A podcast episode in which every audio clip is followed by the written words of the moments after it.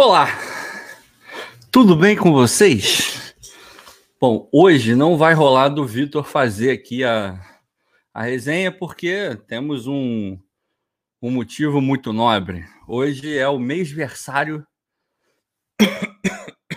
da Luna. Então é óbvio que ele tem que dar uma moral, tem que ficar com ela lá e ele perguntou, Ricardo, pode fazer a resenha? Falei, pô, vamos fazer, por que não, né? Teve jogo do Botafogo, coisa que a gente adora, coisa que a gente fica ansioso para ver, na é verdade. Mesmo sabendo que vai entrar o time reserva, a gente fica, porra, vamos ver o jogo do Botafogo, vamos ver o jogo do Botafogo. E hoje, pelo menos, não foi um programa muito legal, né? Deixa eu ligar as luzes aqui, porque para variar um pouquinho eu estava na rua, cheguei correndo e não liguei. Ligou? Ligou. É... Cara, jogo ruim, né? É... Arbitragem horrorosa, muito ruim. A gente vai falar um pouco mais sobre isso. É... Já pedi para. Já vai dando like quem estiver entrando, vai mandando por WhatsApp o link da live, vai chamando todo mundo. Hoje não, não precisa ser uma live muito grande, muito longa, né? A gente faz uma live aqui rapidinho, uma hora por aí. Acho que não precisa mais do que isso. Porque o jogo não, não traz muito mais do que isso, né? Foi um jogo de campeonato carioca. E aquele estilo que a gente já sabe, a gente já espera e tal. Então acho que não vai ter muito, muita coisa para comentar. É... De novo, já deixa o like, ajuda pra caramba. Eu odeio ter que ficar pedindo isso, mas infelizmente é o jeito que, que a plataforma funciona. Então tem que trazer mais gente para cá, para ouvir a palavra do Fala Fogão, para espalhar a palavra do Fala Fogão, que é sempre importante. A gente quer fazer um trabalho de qualidade e quando vocês ajudam a gente, fica, fica mais tranquilo, mais fácil para para falar. O Pedro Paulo já está. Começa pelo Luiz Henrique. É, a gente vai falar um pouco de Luiz Henrique. Ou bastante, não sei. Vamos ver como é que o papo se encaminha. É... Só para explicar, eu gosto. Eu, eu, é mal de trabalho, vida de trabalho, sabe? Eu gosto de, de ir ponto por ponto, estabelecer uma ordem, um métodozinho de fazer, né? um programazinho. A galera vai chegando, tem mais gente entrando na resenha, mas vamos. Eu vou passar pela galera primeiro, assim, tem alguns, já tem algumas mensagens, né? Tem, deve ter bastante gente aí para chegar, tem live rolando também, então a audiência fica dividida, o que é absolutamente normal. Eu mesmo estava vendo, vendo, não estava ouvindo, né? Algumas outras lives, dei uma olhada lá no, no Gentile, dei uma olhada no Anderson também. Daqui a pouco, 11 15 eu acho, tem do setor visitante. Então, o que não falta é, é lugar para a gente acompanhar né, o pós-jogo do, do Botafogo. É, bom, vamos lá. Vou passar pela galera e depois a gente começa conversando. A gente pode fazer o mesmo esquema da, da última live. A gente vai jogador por jogador e a gente aproveita e vai comentando a partida junto. Né? É, vocês comentam aí, eu comento daqui, a gente fala do jogador, fala de alguns lances que esse jogador participou. Eu acho que assim a gente consegue e levando uma coisa do lado da outra. Então, esse vai ser o, o modo de fazer da live de hoje. É, bom, vamos lá, vamos começar passando pela, pela torcida que já está chegando, a galera no chat aí, botando para fora a frustração com, com esse jogo ruim do Botafogo. O Marcos Andrade, alegria de Botafoguense dura pouco. Ganhamos do Fluminense Aí logo em seguida não conseguimos ganhar do poderoso Nova Iguaçu. Cara, foi até bom essa, essa primeira mensagem. Um abraço para o Marcos, porque aí eu já eu já, já tiro algumas coisas do caminho, né? Que eu acho que a gente tem que tirar. Eu não vou vir aqui falar ah, que resultado horroroso, pelo amor de Deus. Eu não vou fazer isso porque, primeiro, que eu tenho que ser coerente, né? Por mim, se o time do Lúcio Flávio fosse minimamente decente, era ele que tinha que estar jogando o campeonato. Então eu não posso reclamar de um empate. A gente ganhou um clássico. Um time que joga, é, não foi um primor, mas joga a partida que jogou contra o Fluminense. É óbvio que esse time tem totais condições de ganhar o Nova Iguaçu. Então, cara, na minha visão, não tem essa coisa, pô, iludiu a gente, agora a gente viu a realidade, tem que trazer 20 jogadores, porque o elenco é horroroso. Não, não é horroroso. Tem jogador que não tá jogando bem, mas que vai jogar bem. O Tiquinho tá jogando bem? Não, o Tiquinho não tá jogando bem. Tá entrando mal quando, quando sai do banco. No jogo Fluminense, deu para ver que ele tá é, pesado não no sentido de estar gordo, mas pesado no sentido de, de não estar com tanta mobilidade, embora ele estivesse saindo bastante da área. Uma coisa até que eu acho que está sendo feita de maneira exagerada, né? Eu acho que bastante gente concorda. É... Mas ele ainda tá, tá faltando ali o ritmo de jogo, uma, aquela malemolência, sabe, essas coisas. Vai pegando ao longo do tempo. O Tiquinho vai jogar bola, o Tiquinho vai ser importante pra caramba. Ele é um baita de um jogador. Então, zero problema. O Marçal também poderia estar jogando melhor, assim, em algum nível, mas está jogando ok, vai jogar muita bola ao longo do ano. E tem outros jogadores que estão na mesma situação, assim. Então, não vou vir aqui falar que tá iludindo, porra, como é que pode? Ganha do Fluminense, empata do Nova Iguaçu, era um time reserva. O gramado completamente diferente do gramado do Maracanã, que é um bom gramado, não é um maravilhoso gramado, mas é um bom gramado. O gramado da portuguesa, nitidamente você vê que a bola fica viva demais. É, pô, tem até cor de grama assim diferente, sabe? É, e isso prejudica o futebol, ainda mais para um time que é um pouco mais técnico, que é o caso do Botafogo, se você comparar com o Nova Iguaçu.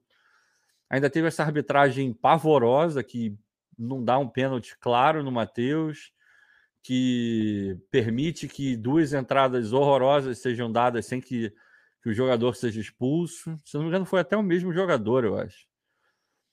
A entrada no Carlos Alberto, aquilo ali é para vermelho, não tem nem conversa. Em alguns momentos, até mesmo o time do Botafogo entrou, porque estava apanhando. E é, a gente sabe, né? Ser, ser humano, o cara tá apanhando, apanhando, apanhando, tem uma hora que ele resolve revidar. E o juiz é um banana, um juiz muito ruim, muito ruim, muito ruim. Nível nível Ferdi bizarro, assim. É, então, tudo isso tem que estar dentro do contexto para a gente analisar esse jogo. E repito, é um jogo de carioca. E se, na minha opinião, tinha que estar o time B jogando, se fosse um time decente, eu não posso reclamar de um jogo ruim. Um... Começo de temporada, eu não estava esperando nenhum jogo maravilhoso do Botafogo, ainda mais que o time reserva, com alguns jogadores que estão entrando. É... Assim, dá para cobrar algumas coisas? Dá. Eu, eu gostaria de ver um time mais organizado. Eu acho que ainda assim, contando essa coisa de ser um time reserva, esses caras estão treinando, né, todo dia. E eu acho que não está tão organizado. Um time espaçado, é, esse meio-campo, a configuração do meio-campo difícil, porque não tem criação. O Patrick de Paulo jogando um pouco mais para frente, eu não acho que ele vai render ali, não é a dele. Para mim, o Patrick de Paula é primeiro volante. Ele é primeiro volante. Ah, mas tem o Danilo para jogar. Beleza, tudo bem. Repito, jogo contra o Nova Iguaçu, cara, eu tô cagando. Pode botar os três e tal. Na hora que o bicho pegar, eles não vão jogar juntos. Então, sabe, naturalmente, essa configuração de, de meio-campo não vai funcionar muito bem, porque não tem encaixe esses caras não se complementam, não, não, não tem, estão tá, jogando fora de posição. Só o Danilo estava jogando na posição dele. O restante, não. Então, sabe, a gente tem que considerar o contexto. Então, calma, muita calma. O elenco não é horroroso. É, a gente vai falar um pouco mais de jogador. Eu até botei no Twitter lá. Tem uns caras que, que a gente já pode olhar e falar: meu irmão, não dá. E, e não por acaso, são jogadores que tão, estão no clube desde o ano passado na barcazinha, na mini barca que eu botei lá no, no Twitter, nenhum jogador é, é, é, tão recente assim. São jogadores que estão no clube há muito tempo. Ou seja, já estão mais do que provados, já jogaram muitos jogos em diferentes contextos. Então, eles estão dando só seguimento a um trabalho ruim que eles vêm fazendo. Então, nenhum dos jogadores novos ou mais novos estão na minha, na minha barca provisória. Então, a gente vai discutir um pouco mais sobre isso. Jefferson Barbosa, fomos operados, sem mais. Marcelo Almeida, rapaz, o Luiz Henrique tá dando medo. Tá muito mal, cara. Tá muito mal. O Luiz Henrique tá muito mal. ele é um dos que, que eu coloquei na barca, assim. Eu não, eu não sei como é a configuração do contrato, quais são as, a, as métricas, as metas que obrigariam o Botafogo a comprar o Luiz, mas o Botafogo tem que ficar muito atento se forem métricas do tipo jogos, número de jogos, é, algumas metas assim que, que dependem muito, muito, muito da utilização do jogador, sabe? Se forem metas como gols, assistências, aí é um pouco mais tranquilo, porque ele não está jogando nada, então dificilmente ele vai atingir. Agora, é, esse tipo de meta de só entrar em campo, sabe esse tipo de coisa? Se o contrato tiver baseado muito nisso, aí me preocupa num nível forte. Porque não dá. Hoje, hoje, e pegando o trabalho dele no ano passado também, e a gente sempre falou aqui, um pouco de calma, vamos dar uma pré-temporada, os, os moleques estão treinando, ele vem jogando, mas o futebol do Luiz até deu uma semi-melhorada no final do ano passado, mas se você pegar desde a volta dele, é um futebol muito pobre. Ele não apresentou nada. Nada. Nada, a verdade é essa. Nada. O que ele tinha de melhor, ele não consegue apresentar. Perdeu a arrancada, perdeu um contra um, aquela.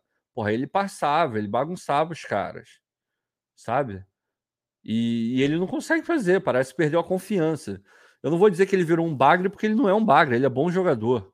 O Luiz é bom jogador, não é à toa que ele foi disputado por Flamengo e Botafogo. É óbvio que ele é um bom jogador.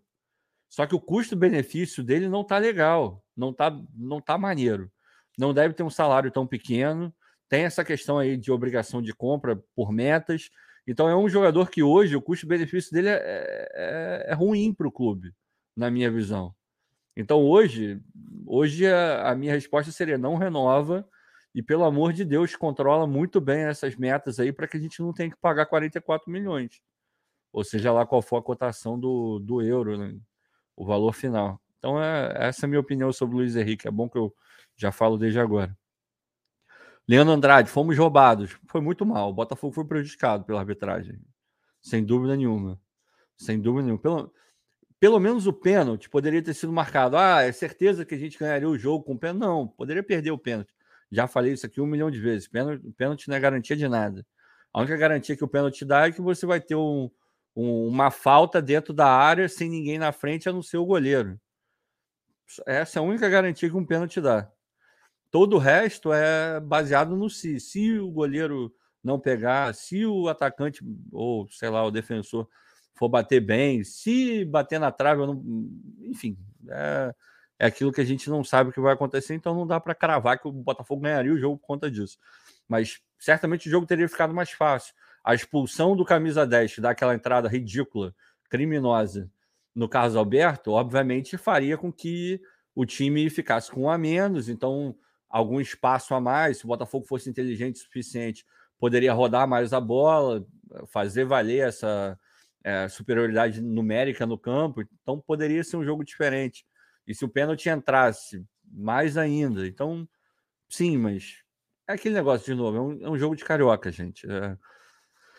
Acontece, eu, eu, eu não estou nem um pouco preocupado com, com o resultado de hoje, cara. Ah, empatou com o Nova Iguaçu. Cara, zero preocupação, zero, zero. Eu quero saber do encaixe do time está melhorando, se os jogadores estão performando, se fisicamente está melhorando. Eu acho que o Castro está tá indo bem na questão de rodar o elenco, de usar, de não usar aquele time pavoroso do Lúcio Flávio, de ir dando rodagem para todo mundo. Eu acho que ele está indo bem, assim. Poderia estar tá jogando melhor? Acho até que deveria estar tá jogando um pouco melhor, mais organizado. Mas, de novo, eu não vou, vocês não vão me ouvir aqui reclamando de é, ah, não, porra, não tá jogando nada, esse time é horroroso, tem que contratar 200 milhões de jogadores, tem que contratar, tem que contratar. Mas o elenco do Botafogo é bom, o elenco do Botafogo é bom né, nota 7, 7,5, bem treinado, pode chegar aí na fase decisiva e virar um time 8, 8,5. Mais do que isso, eu acho difícil. Mas hoje, para mim, é um time 7, 7,5. E eu acho sim que vai ser bem treinado, a gente vai, vai melhorar. É, o Pedro já li, começa pelo Luiz Henrique, já falamos do Luiz Henrique, vamos falar um pouco mais, mas uh, acontece. O Paulo, ruim, mas mantenho minha coerência. Estamos em pré-temporada, não daria valor para Carioca que consigamos evoluir. Longe de ser ter arrasado, início de trabalho, mas precisão de peça. Cara, perfeito. É exatamente a minha, a minha visão. Assim, a gente precisa evoluir, precisa de peças, mas é um campeonato carioca, a gente está usando como pré-temporada. Então, sabe, não, não me importa, de verdade. É, o André Paulo, arbitragem ruim, time medíocre. Não tem como contar com o Matheus Nascimento e Luiz Henrique. Perderam a janela, podiam ser emprestados sem prazo para os molambos da, da Bélgica. Não, cara. Assim, o Matheus, a gente, eu adoraria que ele já tivesse explodido, assim, mas é, de novo, mantendo a coerência, não é possível que um jogador que é, é observado por vários clubes grandes do mundo, em todas as listas que existem de jogadores promissores, basicamente vai estar o Matheus, dos jovens. Então não é possível que ele seja horroroso. A gente não pode esquecer, ele entra sempre num contexto muito complicado sempre em time em construção, em time que não está redondo.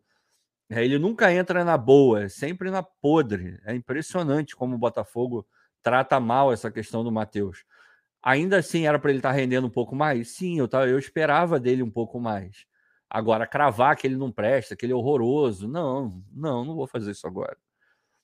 Cada jogador tem um tempo de maturação diferente. Tem jogador que com 19 anos está jogando muita bola. Tem jogador com 19 anos está dando a entender que vai jogar muita bola. Tem jogador com 19 anos que não joga nada. Então, né, vamos, vamos acalmar. Acho que dentro de um contexto onde o elenco vai melhorando ano após ano, dia após dia, a gente ainda tem um espaço para dar mais rodagem para o Matheus. Eu talvez teria emprestado o Matheus para um time que ele jogasse mais do que ele joga no Botafogo acharia importante ele ter esse crescimento. Mas aí, enfim, é o planejamento. Parece que o Castro gosta dele, queria que ele, que ele ficasse. E é isso aí, cara. O Henrique Borges, Botafogo do time A vai ter. Como é que é? Do time A vai ter time B. É, eu não entendi muito bem, não, Henrique, desculpa. É, o Glaucio Nascimento. Engraçado é que eu mesmo falei carioca, nem esquento, quando rola bola eu me estresso. É, ninguém gosta de ver um jogo ruim. Agora é contextualizar esse jogo ruim. Quando você contextualiza, você, você tende a não ficar tão bravo, a não ficar espumando. Mas é dose. Tem algumas coisas ali que a gente vê, tipo o jogo que o Daniel Borges fez, e fala: Meu Deus, não tá maneiro. Não é isso que a gente precisa, não é isso que a gente quer. Agora, é o Carioca. Pro Carioca, cara, tá de boa. Pro Carioca tá de boa. O que vai me preocupar é se o Botafogo for empurrando com a barriga essa questão de trazer reforços cada vez mais. Aí vai chegar lá no final da, da janela e vai trazer dois, três a toque de caixa. E normalmente, quando você faz isso, é, não é o melhor planejamento possível. Então, eu espero, sinceramente, que nesse começo de fevereiro o Botafogo comece a trazer jogador. Porque até agora chegaram o Segovia, o Carlos Alberto, que estava fazendo um jogo muito bom hoje. Uma pena que ele tenha saído, tomara que não tenha sido nada de grave, porque estava jogando bem, estava mostrando que está querendo se enturmar, está querendo ser um jogador relevante dentro do elenco, né? Obviamente, da mesma forma que a gente faz a ponderação de que é o Nova Iguaçu, dane-se o resultado, a gente tem que fazer a ponderação que, porra, ele está jogando muito bem num contexto de jogo contra o Nova Iguaçu, que tem uma categoria mais baixa, é, enfim, tudo isso a gente tem que contar, mas ele estava jogando bem. O Botafogo, e ele estava levando o time, o time estava jogando bem muito por conta dele. A partir da saída do Carlos Alberto, o time dá uma caída vertiginosa. E é, um, é uma coisa que você olha e fala, cara, é, não era para ter caído tanto. Não era para ter caído tanto. Aí entra o Luiz Henrique, entra no lugar do Carlos Alberto e não sai nada dali. Nada, nada, nada. É, é um negócio que é, é, é, bem chato de ver. E eu lamento muito, porque eu gosto do Luiz Henrique, cara. Ele tem muito potencial, ele é bom jogador, só que não tá rolando, não tá rolando. Eu não sei o que aconteceu. Alguma chavinha foi desligada ali, desconectaram e, e tem que encontrar. Tem que encontrar. Hoje, hoje é, meu irmão. Se desse para para emprestar ele para alguém, eu emprestaria, sinceramente, por esse nível de futebol, pela grana que ele pode vir a custar, pela grana que ele deve receber todo mês, é, é difícil. O futebol está muito abaixo, mas muito abaixo mesmo. É... Cláudia Lima, Peraí que deu uma travada. É verdade que o Matheus Nascimento foi capitão hoje? Foi, cara. Foi capitão. E eu não vou nem comentar isso. Não precisa, né? É óbvio que ele não é o capitão do time. Eu não entendi muito bem por que, que é Matheus Nascimento capitão. E sei lá o que o Castro quis, mas também tô cagando porque não tá valendo nada o Campeonato Carioca, então. É, talvez dar confiança pro Matheus, dizer, ó, oh, tô com você.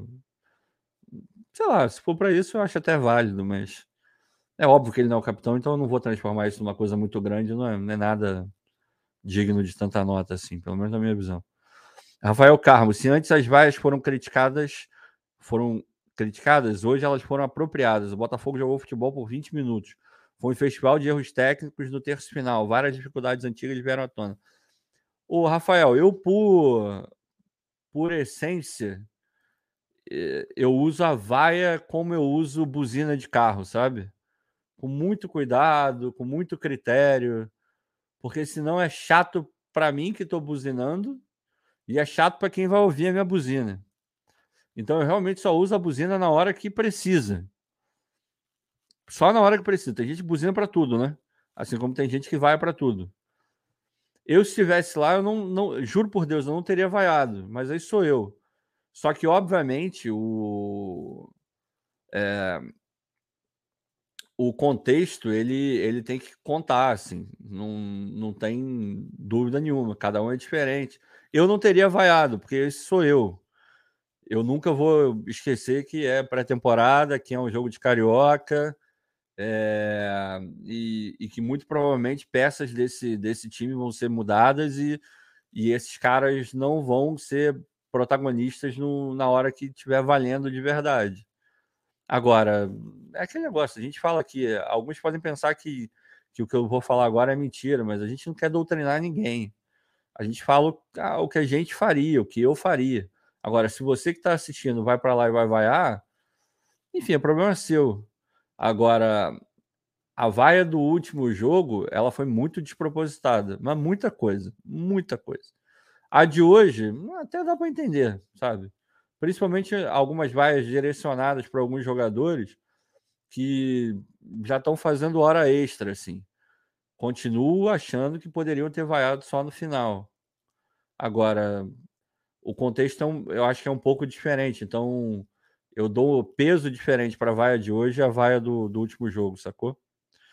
O Levi R. A arbitragem tá de sacanagem. Não dar aquele pênalti, verdade. Devia ter dado. Aquilo foi pênalti. Porra, dá um pisão no pé do, do Matheus. Aquilo é pênalti. Pronto, acabou. Bola na cal e, e bate. Não tem outra. O Lucas Gonçalves, Luiz Henrique é horrível. Não dá. Ele não é horrível. O Luiz Henrique é bom jogador, só que ele não tá conseguindo jogar bola. Ele não tá conseguindo, cara. A verdade é essa. E já teve tempo suficiente para jogar bola. Não tá conseguindo. É outro jogador, tá numa fase que é terrível. A fase dele é terrível, terrível, terrível, terrível. Hoje ele não é uma opção viável. O Luiz Henrique vai entrar, você fala, porra, cara, eu não espero nada, não espero nada de bom. A verdade é, toda vez que ele entra, eu não espero nada de bom. Isso é horrível, porque ele é bom jogador, pô. Ele não é um bagre, ele não é horroroso. Nenhum jogador bagre horroroso é vendido por milhões e milhões para a Europa de euros. Não, não vai ser vendido. Então, se ele foi parar lá, é porque qualidade ele tem. Ele de fato tem. Pega o que ele era como jogador no começo dele no Botafogo. Porra, um jogador insinuante, partia para cima, é, fisicamente muito legal. Agora, houve uma mudança hum, física nele, ficou mais forte. Só que em alguns jogadores lidam bem com isso, ficam mais fortes, mas mantém a agilidade, mantém a rapidez, é, a habilidade. De repente ele sentiu um pouco essa mudança. Para ele, de repente, não caiu tão bem. Não sei, não sei explicar, cara. Aí teria que conversar com o jogador. Às vezes a gente não sabe, mas às vezes o cara pode estar passando por algum momento ruim em casa alguma, alguma questão psicológica também pode estar pegando. Às vezes a gente julga tanto assim e não, não tem todas as informações para julgar, né? Afinal, ele é profissional, então ele é obrigado a entrar em campo se ele estiver bem ou mal, em teoria. Agora, que ele não está jogando nada é verdade, mas ele não é bagre, não, ele é bom jogador, inclusive. Douglas Barros, grande Douglas, tá sempre com o Vitão lá no, nos estádios. Boa noite, Zambuja. O LH e o Daniel Borges jogaram de terno, com dois algodões no nariz. Péssimos. Cara, é, é, foi bem ruim, cara. Foi bem ruim. Matheus dos Reis, a Zambuja tá faltando vontade para muita gente. A diferença de vontade do Carlos Alberto para o Luiz Henrique foi constrangedora. É, o Luiz parece que não tá na mesma vibe, né? Por isso que eu tô falando, às vezes a gente não sabe, cara. E às vezes acontece alguma coisa, alguma coisa por fora que influencia diretamente no rendimento do jogador. E a gente está aqui falando e não tem conhecimento total. Então, por isso que eu, eu tento ser comedido. Assim, eu se tivesse a opção de emprestar ele ou devolver do empréstimo, eu faria agora. Não, não vou me esconder de dar a minha opinião, não. Eu faria porque o custo-benefício dele está muito ruim e o futebol está horroroso. Agora, se estiver acontecendo alguma coisa fora de campo, eu sinceramente acho que aí tentaria conversar, ver se dá para resolver, porque ele é bom jogador, ele é bom jogador, ele não é um bagre, não é. Mas pelo recorte do ano passado e de hoje, desse começo de temporada dele, essa falta de vontade, essa apatia, eu, eu não acho, sinceramente, que vai ser uma, uma peça importante, portanto, se pudesse não colocar mais dinheiro no Luiz hoje, eu não colocaria. Marcílio, salve! Não reclame do juiz, Botafogo jogou nada. Não, dá para reclamar do juiz e dá para falar que o Botafogo não jogou nada. Não jogou mesmo. Olavo Lindenberg, doeu os olhos, doeu mesmo. Jogo ruim, árbitro ruim, gramado ruim, campeonato ruim, enfim, uma bosta. É verdade, tudo isso que você botou aí é verdade. É... Matheus Nascimento é um bagre. Não, Levi, ele não é um bagre, cara. Ele não é um bagre. Daniel Borges joga de muletas. Ah, cara, o Borges, ele, ele tá numa fase muito ruim há bastante tempo, né? E alguns jogos do ano passado no, no Brasileiro, você olhava e falava, meu Deus do céu, não tá maneiro não. E ele continua nessa mesma fase, então... O Botafogo tem que contratar um lateral direito para ser titular.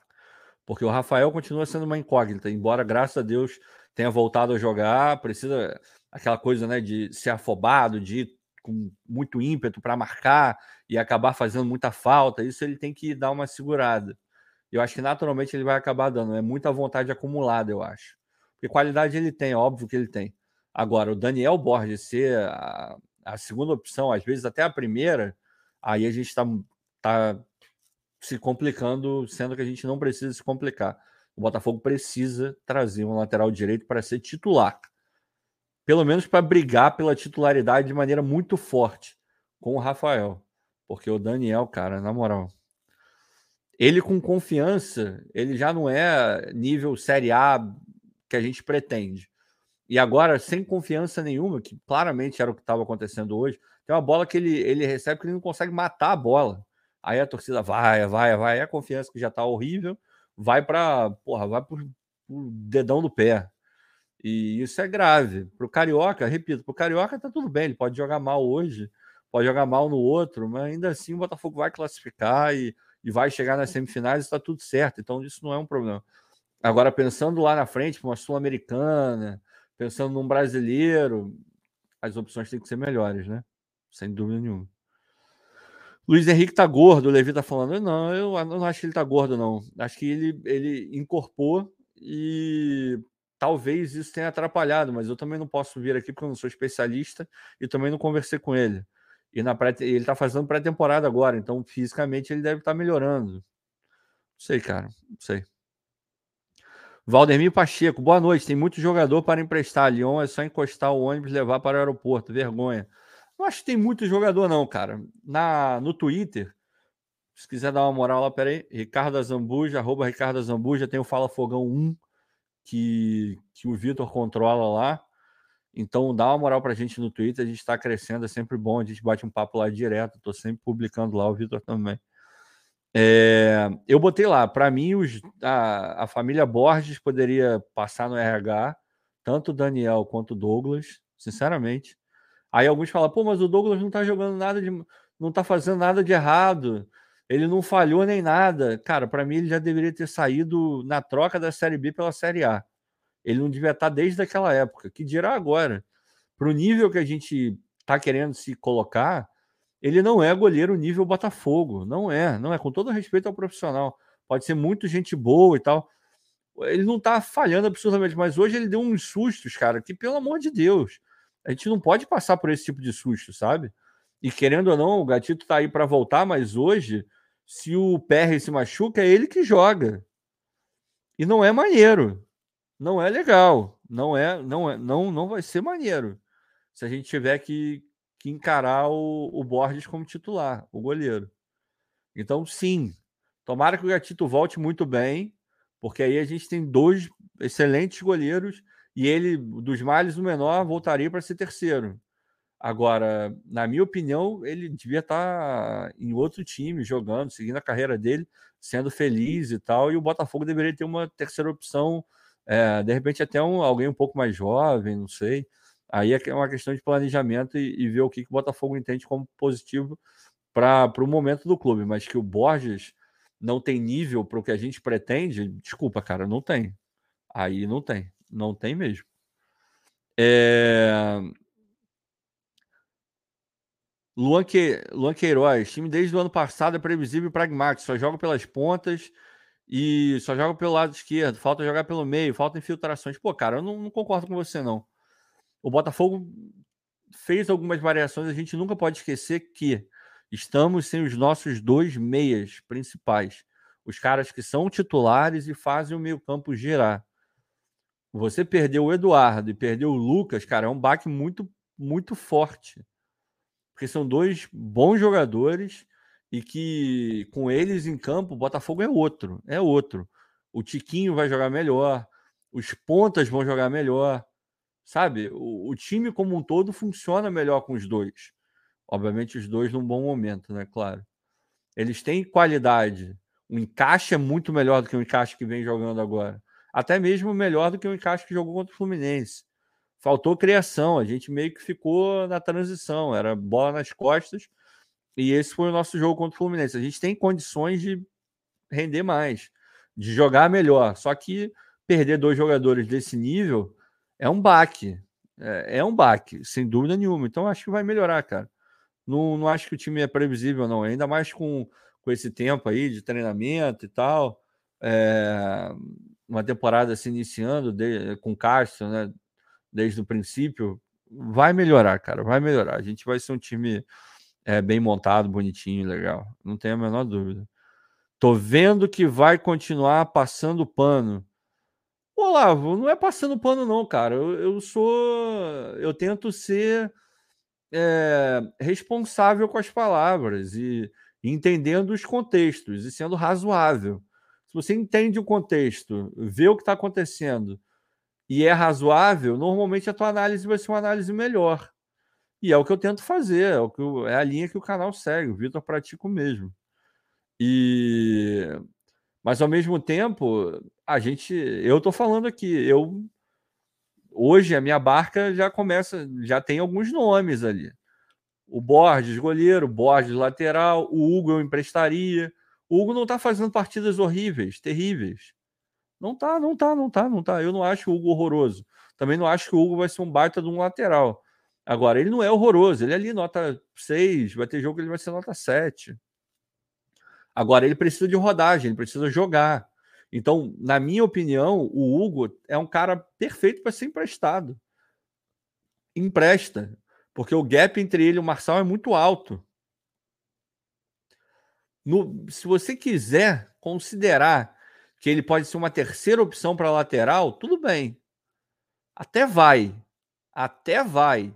Agora, hoje, hoje, em teoria, ele pode ser o segundo, porque a gente sabe que o Segovia, por melhor que o Segovia aparente ser, e ele está fazendo bons jogos, está parecendo que de fato vai ser uma opção legal, ele faz a lateral, ele não é lateral, ele é zagueiro. E quando o cara faz a função, não é a mesma coisa do cara que é da função. Hum, pode até fazer bem, pode quebrar um galho maneiro. Agora, porra, ele nunca vai ser melhor é, aproveitado num lugar que não é 100% a dele. Então, sim, se o Hugo for a, o reserva imediato do Marçal, aí eu acho que não tá maneiro. A gente precisa de alguém para ficar como reserva imediato do Marçal, um lateral, não alguém emprestado. Emprestado não, é. Como é que é o nome, gente? Agora eu esqueci a palavra. Alguém improvisado.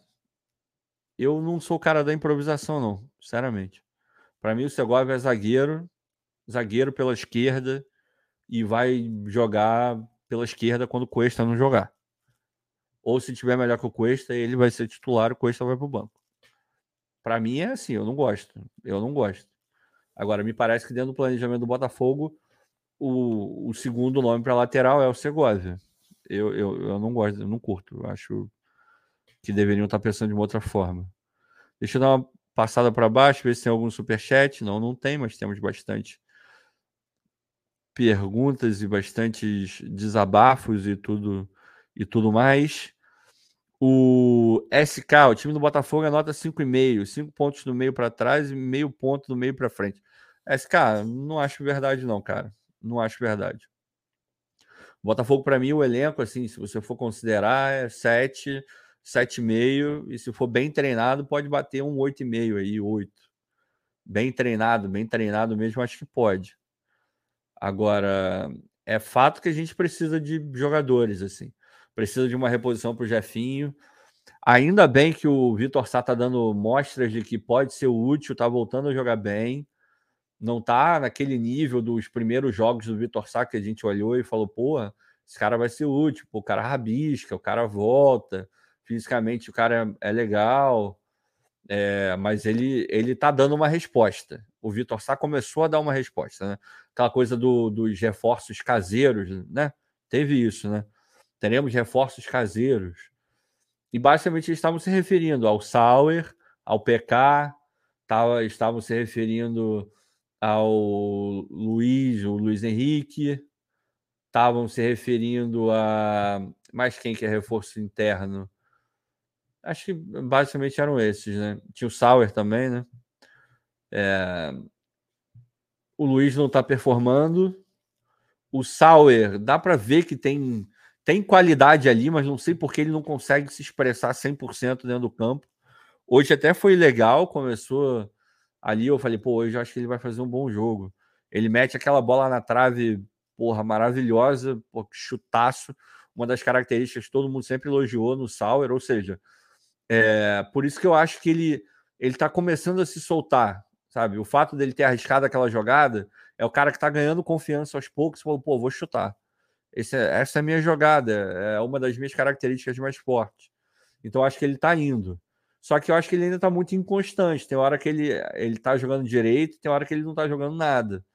Mas o que eu vejo é ainda tem uma ponta de esperança no Sauer. Acho que timidamente ele está evoluindo. Timidamente, mas eu acho que ele está evoluindo. E e a partida que ele fez, o chute que ele fez hoje, demonstra que devagarinho, mas ele está subindo algum nível. assim. Então eu ainda daria um pouco mais de, de espaço para ele crescer, entendeu? Acho que ele está tá pedindo, está merecendo. A mãe do Azambuja, mais conhecido como minha mãe, Marcílio, Marcílio Ribeiro, aí, Rio. Alguma coisa que foi falado, né? É... Vamos lá, mais o que? Atuação bizonha, o VR 21. É, foi ruim, né, cara? Glauber Matias, Ricardo, Tiquinho não tá te preocupando? Não, não, não tá me preocupando, não. Sinceramente, não, não tá, não tá me preocupando. Acho que o Tiquinho ele tá num ritmo mais lento, acho que já era para estar tá mais ligadão no jogo e tal mas eu não tenho a menor dúvida de que o Tiquinho vai ser importantíssimo. Ele é um baita um atacante, vai fazer gol para a gente esse ano, vai ser importante ali fazendo pivô, voltando, segurando é, a bola no ataque para o time chegar. Então, é, hoje, hoje, a minha preocupação com o Tiquinho é zero, mas ao mesmo tempo é inegável que ele não está fazendo um bom início de temporada. E, sinceramente, falar essas duas coisas para mim não tem nada de é, como é que eu vou dizer? De incoerente.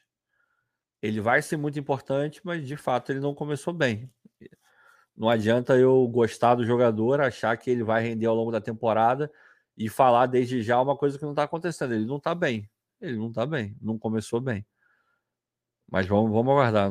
Zero preocupação com o Tiquinho. Olha o Fala Fogão aí, mais conhecido como Vitor Santos.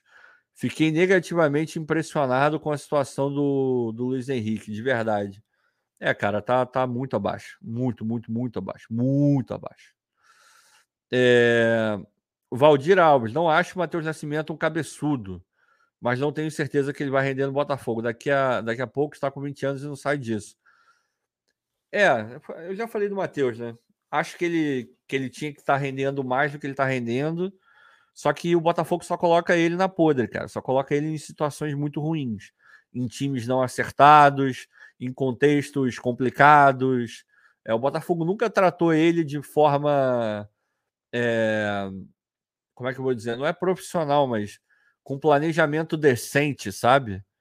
É, e isso atrapalha o desenvolvimento do jogador. Repito, ele entra em todas as listas de revelação no mundo de jogadores promissores, Real Madrid olhando, outros clubes olhando, Atlético de Madrid lá atrás parece que já olhou também. É, não, não dá para falar que ele é mau jogador, que ele é um bagre, porque ele não é. Agora, depende dele, obviamente depende dele, mas também depende muito do Botafogo de, de conseguir é, proporcionar ao Matheus uma, uma entrada melhor no time principal. O Botafogo não consegue fazer isso. Entra ano e sai ano, o Botafogo só oferece times instáveis para que o Matheus se torne estável. E isso é muito complicado. É muito complicado. Já seria complicado naturalmente se o time tivesse todo certinho, porque pô, essa passagem não é à toa, né, gente? A gente não pode é, esquecer. A maioria absoluta dos jogadores não conseguem fazer essa passagem de é, divisão de base para o time principal. Vários não conseguem, vários que eram craques absolutos em divisão de base não conseguem dar esse salto. Alguns jogadores que não eram nada demais acabam virando baita jogadores. E tem milhões de exemplos. Qual é o caso do Matheus? Eu não sei. Agora, o Botafogo não está ajudando o Matheus Nascimento. E já não é de hoje. Há muito tempo há muito tempo. Isso tem um peso, pelo menos para mim. Pelo menos para mim. É... O Henrique S, S The Original. Cara, a vaia serve para esses caras tomarem vergonha. Vai vaiar no final não funciona. É a tua opinião, né, cara? Eu, eu penso exatamente o contrário. Para mim tem que vaiar no final. Sinceramente, eu, eu não sou o cara que vai ao longo do jogo, não. Mas aí, se você quer vaiar o jogo inteiro, enfim, já falei, a gente não é fiscal de torcida, a gente fala o que a gente acha melhor e dentro de um contexto específico. É, José Alves, você é chato para Carvalho. Você se coloca tão acima e diferente do torcedor comum. Ô, José, assim, cara. É óbvio que tem alguns torcedores que têm uma visão muito deturpada do que está acontecendo no Botafogo. E sim, eu acho sim que comparando com esses, eu tenho uma visão melhor, mais adequada para o momento que a gente está vivendo. Assim, e, mas isso não é uma exclusividade minha. Aqui mesmo no chat você vai ver várias pessoas que pensam é, de uma maneira mais completa, de uma maneira mais é, condizente com o momento que a gente está vivendo. Então, é, e chato eu sou mesmo, cara. É, normal. Acho que todo mundo tem um pouco de chatice, e, e talvez eu seja um pouco mais do que do que a maioria.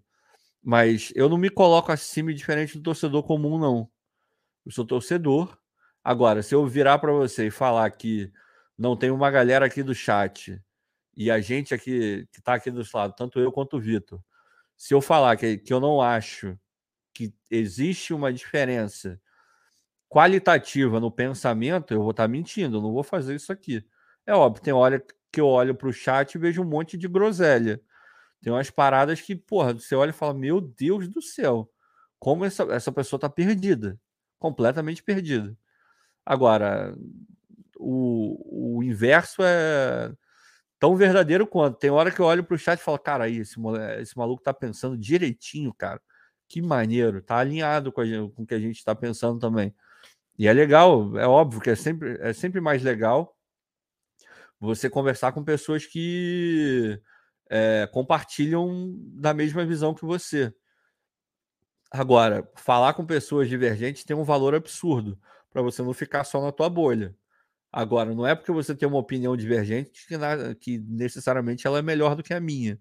Às vezes ela é só diver, ela é divergente muito ruim. Aí a gente vem aqui e fala, normal.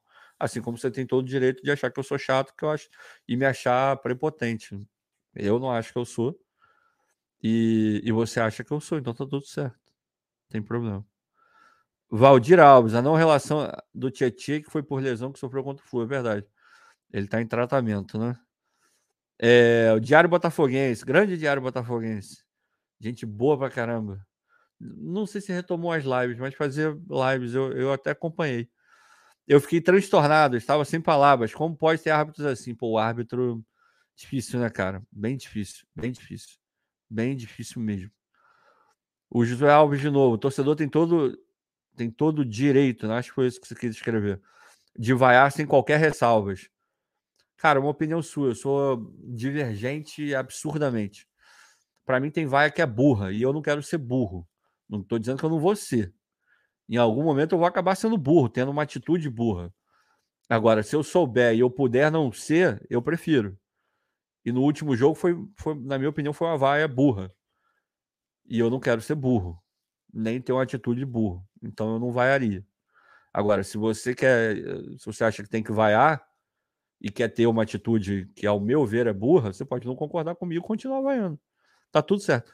O que eu não entendo é essa lógica de é, você pode me criticar por uma crítica que eu estou fazendo. Agora, eu não tenho o direito de criticar a outra pessoa que está criticando o jogador ou o clube. Por que, que uma crítica vale a outra não? Me leva a crer que uma é válida porque é você que está fazendo. E a que não é válida é que eu estou fazendo que é contrário ao que você quer. Por isso que ela não é válida. Para mim, os dois lados são válidos. Você tem, você pode achar que eu estou errado e eu posso achar que você está errado e está tudo certo. Agora, a, a, postura que alguns têm que eu não entendo. Reclama de. Ah, tá querendo ensinar o torcedor a torcer, mas o fato de você estar tá reclamando, você também está querendo me ensinar a torcer. Consegue entender o ponto? Meu irmão, para mim é, é muito simples. Você faz a tua crítica, eu faço a minha. Se eu não concordar com você e você não concordar comigo, tá tudo certo. É isso aí. Ninguém precisa pensar igual, não. E como diria o outro, né? E é sobre isso. Cara, eu não aguento mais ouvir esse negócio de é sobre isso. Não tô dizendo que não é válido, mas, pô, tudo agora virou é sobre isso. Sobre isso. É, Tiquinho Soares, igual é o Tanque Ferreira. Pô, esse Catu é corneteiro daqueles sinistros, né? É, o Marcos Andrade, Marlon Freitas, jogador comum, sinceramente. Calma, cara, calma, calma. Marlon Freitas foi o destaque do ano passado é bom jogador, agora está se adaptando, o time está zoneado. É, ele num contexto legal, o time já bem, vindo aí de uma sequência legal, o time principal, ele, ele tende a render mais. Tá jogando mal, tá jogando mal. Eu esperava que ele jogasse um pouco melhor, sem dúvida nenhuma. Tecnicamente ele tá mal. Ele dá um chute hoje que, pô, você olha e fala, cara, peraí, isso é um erro técnico.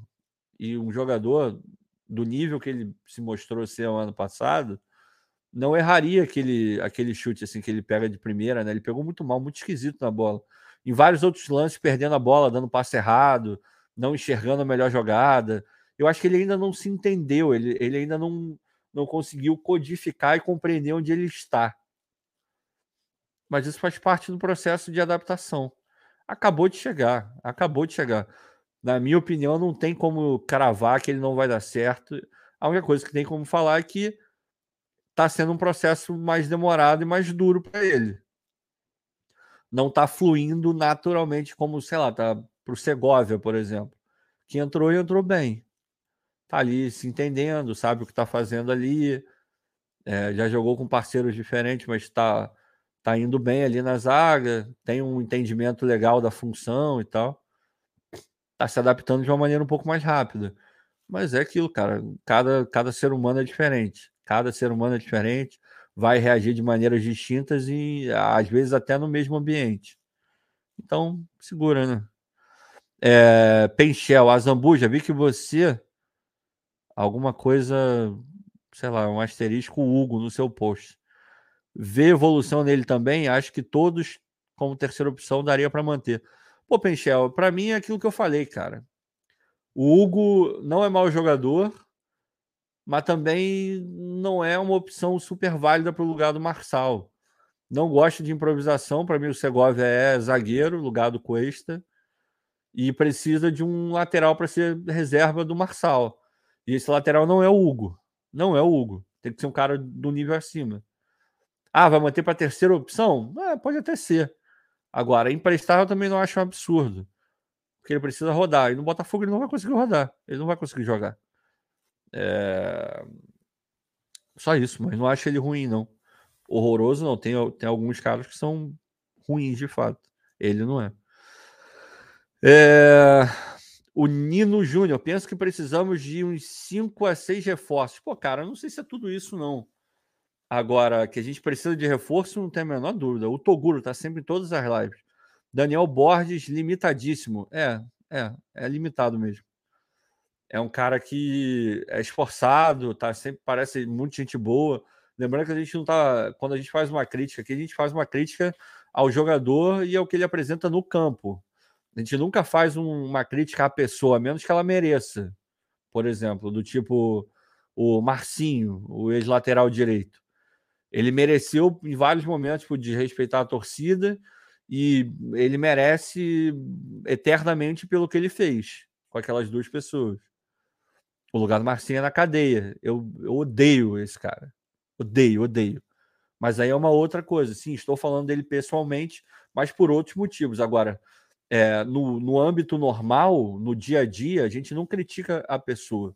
A gente critica o jogador de futebol, o cara que entra em campo e joga com a camisa do Botafogo. Só isso.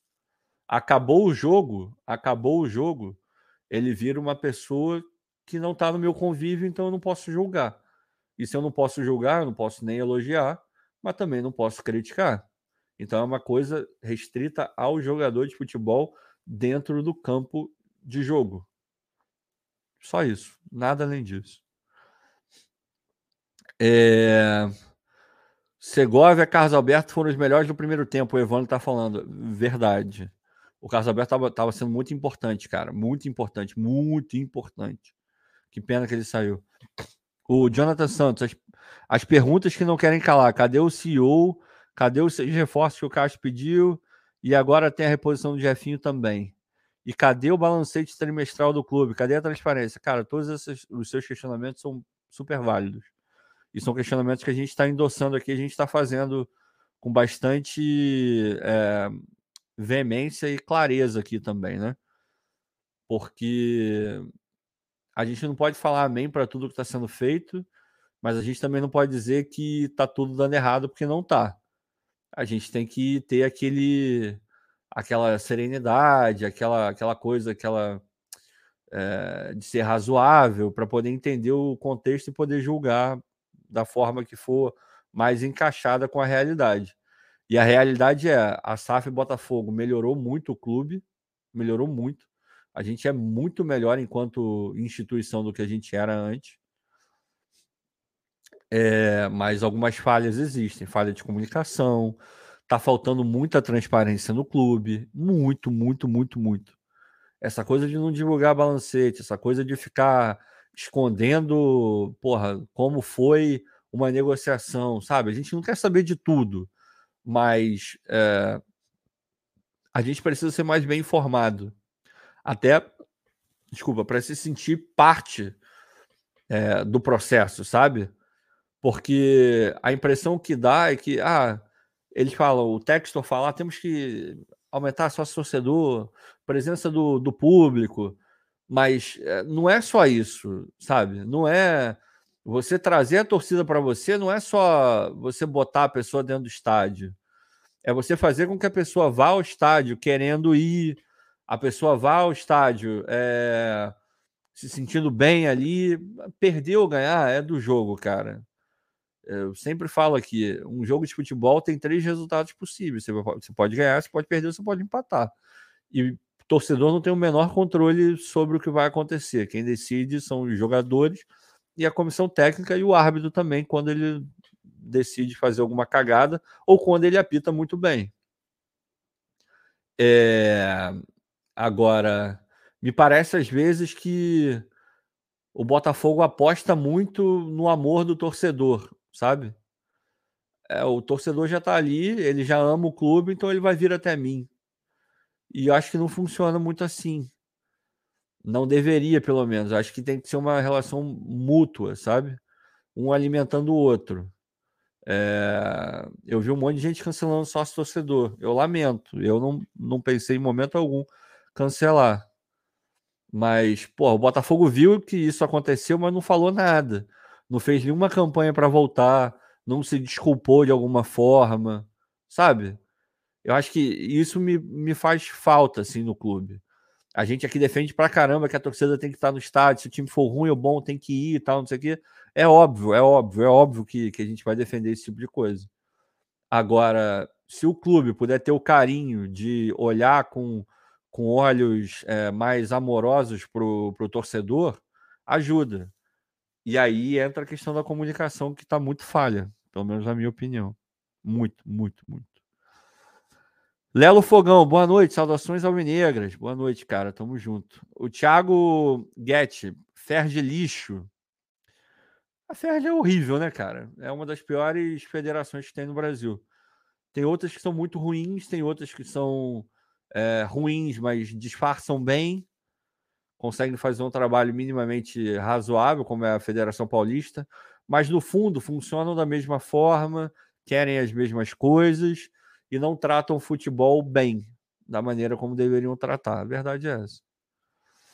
Alex Gonzaga, grande Alex, membro aqui do canal. Boa noite. Por mais que o nosso técnico não goste de jogar como meia, por questão do seu esquema tático, temos que ter um, pois daria a opção de mudar a cara do jogo. Falta variação tática no time. O Alex, foi bom você mandar isso, cara, porque tem uma questão aí que eu vejo, assim. Eu acho que algumas pessoas entenderam mal o que o Castro falou eu já ouvi em alguns lugares, não foi em um lugar só, não, por isso até que eu não vou fulanizar, não. Eu ouvi em alguns lugares. Ah, o Castro não gosta do camisa 10. Ele nunca falou que ele não gosta do camisa 10. Isso nunca veio, pelo menos eu nunca vi essa fala, que ele não gosta. O que ele falou é: na configuração atual do futebol, esse camisa 10 está cada vez mais difícil. Então, os times arrumaram e seleções também, né? Que ele fala, ele falou muito disso no contexto Copa do Mundo, né? Os times arrumaram algumas soluções para que esse camisa 10 a, ou a falta desse camisa 10 não impactasse tanto. Daí vem jogar com dois oitos, aquela coisa que ele falou. Então ele não falou que ele não gosta e que ele odeia um camisa 10. A questão não é essa. A questão é que ele sabe que é muito difícil e sabendo que é muito difícil, ele tenta se adaptar. E se ele tem uma adaptação que funciona e é boa, então ele, ele não coloca como prioridade um camisa 10. Dentro do que a gente tem hoje, o meio-campo do Botafogo é bom, funcionaria se tivessem todos disponíveis. E funcionaria bem, um encaixe legal. Eu também adoraria ter um camisa 10, mas a gente tem outras prioridades. Ricardo, você contrataria um camisa 10 ou um ponta direita primeiro? Um ponta direita. Camisa 10 ou um ponta esquerda, porra, absurdo, um ponto esquerda. Um camisa 10 ou um reserva pro Tiquinho? Um reserva pro Tiquinho. Lateral direito, um lateral direito. Ah, pre preencheu todas as lacunas do elenco? Ah, beleza. Pô, vamos trazer um camisa 10. Aí ok, aí eu acho que você pode até ir. Mas enquanto existirem outras prioridades, o camisa 10 vai ficar de lado. E eu acho que é isso que está acontecendo, mas que ele não gosta do camisa 10. E, e eu não estou falando que foi você que falou isso, não, tá? Só para ficar claro. Você foi certeiro. O, é, ele. É, é, ah, não, se bem que você falou que ele não gosta de jogar com meia, né? Não, então não. É, ele, então acho que faltou só esse essa sintonia fina aí. Não é que ele não goste, não é que ele não goste. É uma questão de contexto. Isso, palavras do Castro, não foi eu. Acho que a interpretação foi equivocada em alguns momentos, em alguns lugares também. Sérgio Serpa, o lado direito é um deserto. Eu não sei se é um deserto, mas tem que melhorar bastante. E o nosso lado esquerdo também vai precisar melhorar, porque a gente tinha Marçal e Jefinho, então estava funcionando bem. Agora a gente tem Marçal e o Vitor Sá. O Vitor Sá está crescendo, mas não está no nível que o Jefinho entregava, por exemplo. E aí, obviamente, eles são jogadores diferentes, características diferentes e vão entregar coisas diferentes. Mas quando eu falo que não está no nível, é na, na questão de, de ser uma peça que desequilibra de maneira positiva. Ele pode desequilibrar de uma outra forma, com outras características, mas ainda não chegou lá. Agora, inegavelmente, ele está melhorando o nível de atuação dele está subindo e isso é extremamente positivo. Até onde vai chegar esse nível, não sei. Aí só o jogador vai poder responder, e principalmente com, com as ações dele em campo, né? Mas que está melhorando, eu não tenho a menor dúvida que está melhorando. Está melhorando. É, Marcos Vinícius, Danilo é péssimo jogador.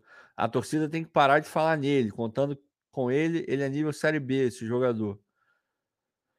É. é Péssimo? Você está falando do Danilo volante, né?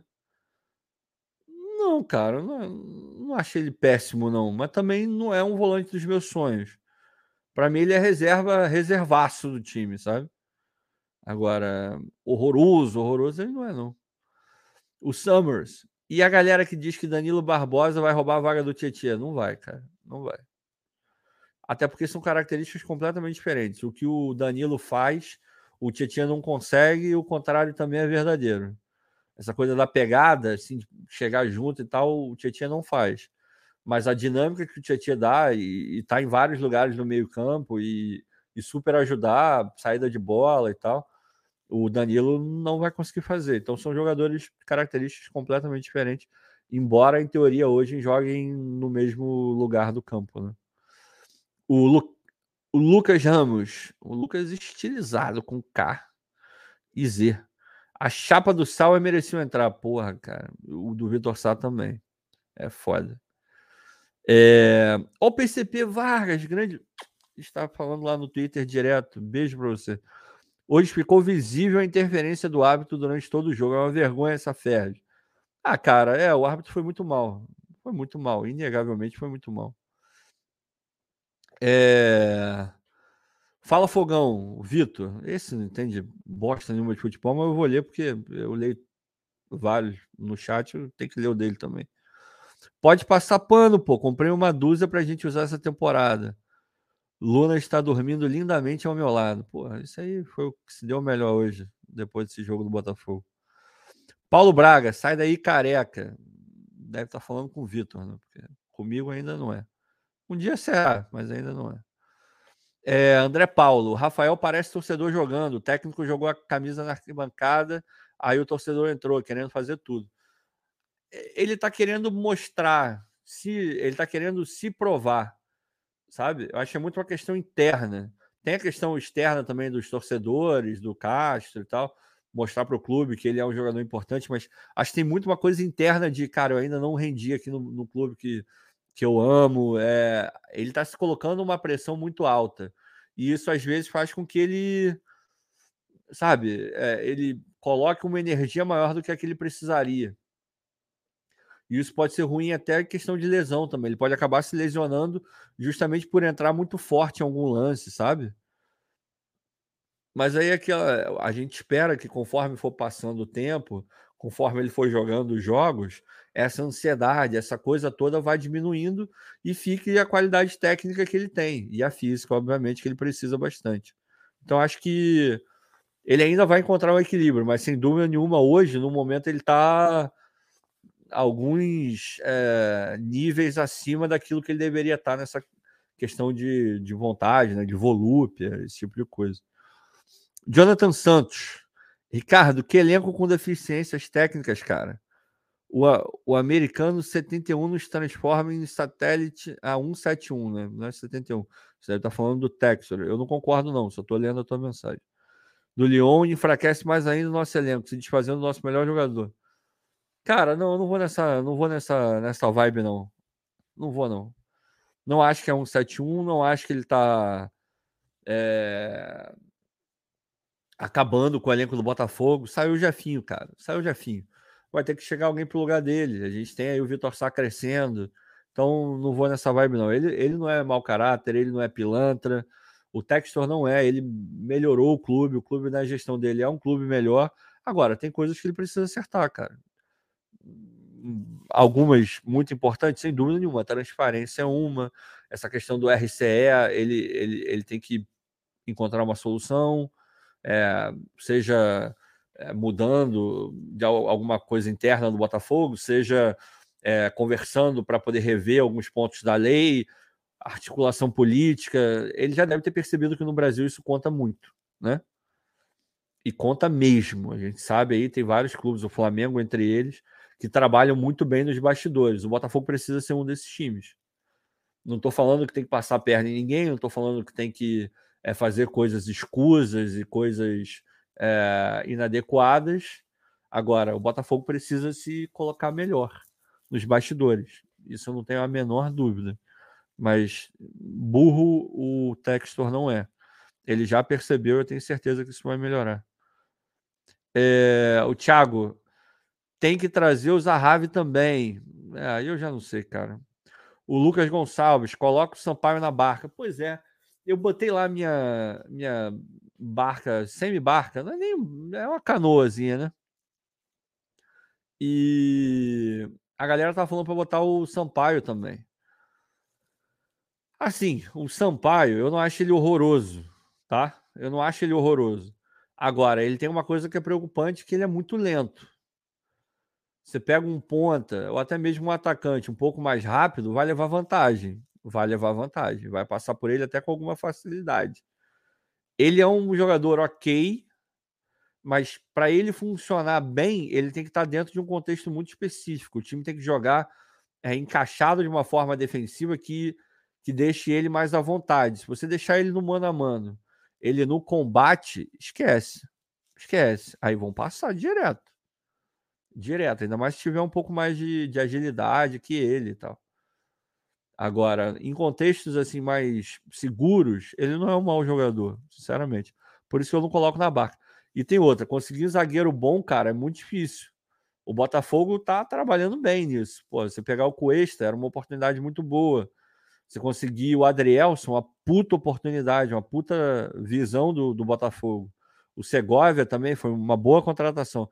Então o Botafogo está conseguindo trabalhar bem essa questão de zagueiros. Agora, é uma posição muito sensível, assim é muito complicado você achar vários zagueiros para compor o seu elenco, vários zagueiros de qualidade para compor o seu elenco. Eu acho até que o Botafogo está fazendo um trabalho bem acima da média, bem acima da média. E se você considerar os valores que o Botafogo pagou para conseguir montar o sistema defensivo e ter algumas opções interessantes até no banco, como é o Segovia, por exemplo, pô, o Botafogo está dando aula, cara. Está dando aula. O sistema defensivo e o custo-benefício do sistema do Botafogo é, é caso para os outros clubes olharem e falar, como é que esses caras estão fazendo isso? Como, que rede de observação é essa que conseguiu trazer Adrielson, é, identificar pô, o Marçal para trazer, é, o Cuesta uma oportunidade, o Segovia vencendo concorrência de outros clubes. O Segovia poderia ter ido para o Santos, teve proposta. O Botafogo conseguiu roubar, roubar entre aspas, né? Ele do Santos o Adrielson tinha proposta do São Paulo também. Tava praticamente fechado com o São Paulo. O Mazuco foi lá, cantou um pagode maneiro, um pagode 90 no ouvido do Adrielson e trouxe ele para o Botafogo. Então, eu não, não colocaria o Sampaio por hora na, na barca, não. Acho que ele ainda pode ser útil, mas sem dúvida nenhuma, se você tiver uma opção melhor, de repente. Pedro Henrique, boa noite. Ricardo, eu não sei quem é pior, se é o Felipe Sampaio, Douglas Borges ou Daniel Borges? Ah, cara.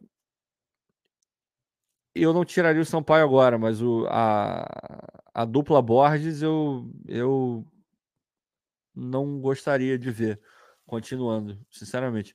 O Toguro, Piazon é outra outra M. Pô, cara, eu vou te falar dentro do contexto atual, assim, o Piazon jogou foi mais jogou mais do que o Sauer, por exemplo. Isso quer dizer que eu renovaria com o Piazon? Não. Não. Se você pegar o jogo que o Piazon fez contra o Fluminense e pegar os jogos que o Sauer fez, pô, o Piazon jogou mais do que o Sauer. Agora, eu renovaria? Não. O custo-benefício melhorou muito? Não. Continua, para mim, continua a mesma coisa. Eu não renovaria. Sinceramente, não renovaria. É... André Paulo, Carioca é uma pré-temporada e tá ruim. O Lucas e o Eduardo não vão participar. Já vejo, já vejo as desculpas lá na frente. Ah, cara, a gente tem que ter muito cuidado com esse negócio de desculpa, porque às vezes a gente coloca como é, desculpa uma coisa que não é desculpa, é válido. Vai depender, tem que analisar o contexto em que essa provável, entre milhões de aspas, desculpa vai ser dada. É, por hora, o Castro está sendo muito honesto e muito cirúrgico. assim. A coletiva, na coletiva de hoje, ele falou que o árbitro foi mal, pelos 200 milhões de erros, pelo antijogo, que foi cometido mais pelo time do Nova Iguaçu do que pelo Botafogo, embora o Botafogo também tenha feito umas faltas bem feias. É, mas foi absolutamente permissivo ao longo do jogo. O Nova Iguaçu não terminar com pelo menos um jogador expulso foi uma piada, cara. Foi ridículo. E o Castro falou que o time jogou mal. Falou que o time jogou mal. Então ele tá sendo honesto. Ele não deu desculpa nenhuma por hora, né? Agora lá na frente aí temos que ter muito cuidado para classificar o que é desculpa e o que não é. Giuseppe, da família Cadura. Boa noite, Zambuja. Olha que rapaz educado, né? Essa família é realmente muito educada. Ela, ela tá sempre, né? É, querendo se colocar no, no meio da, das coisas, né? então ela vai, normalmente vai mais devagar, vai mais suave, né?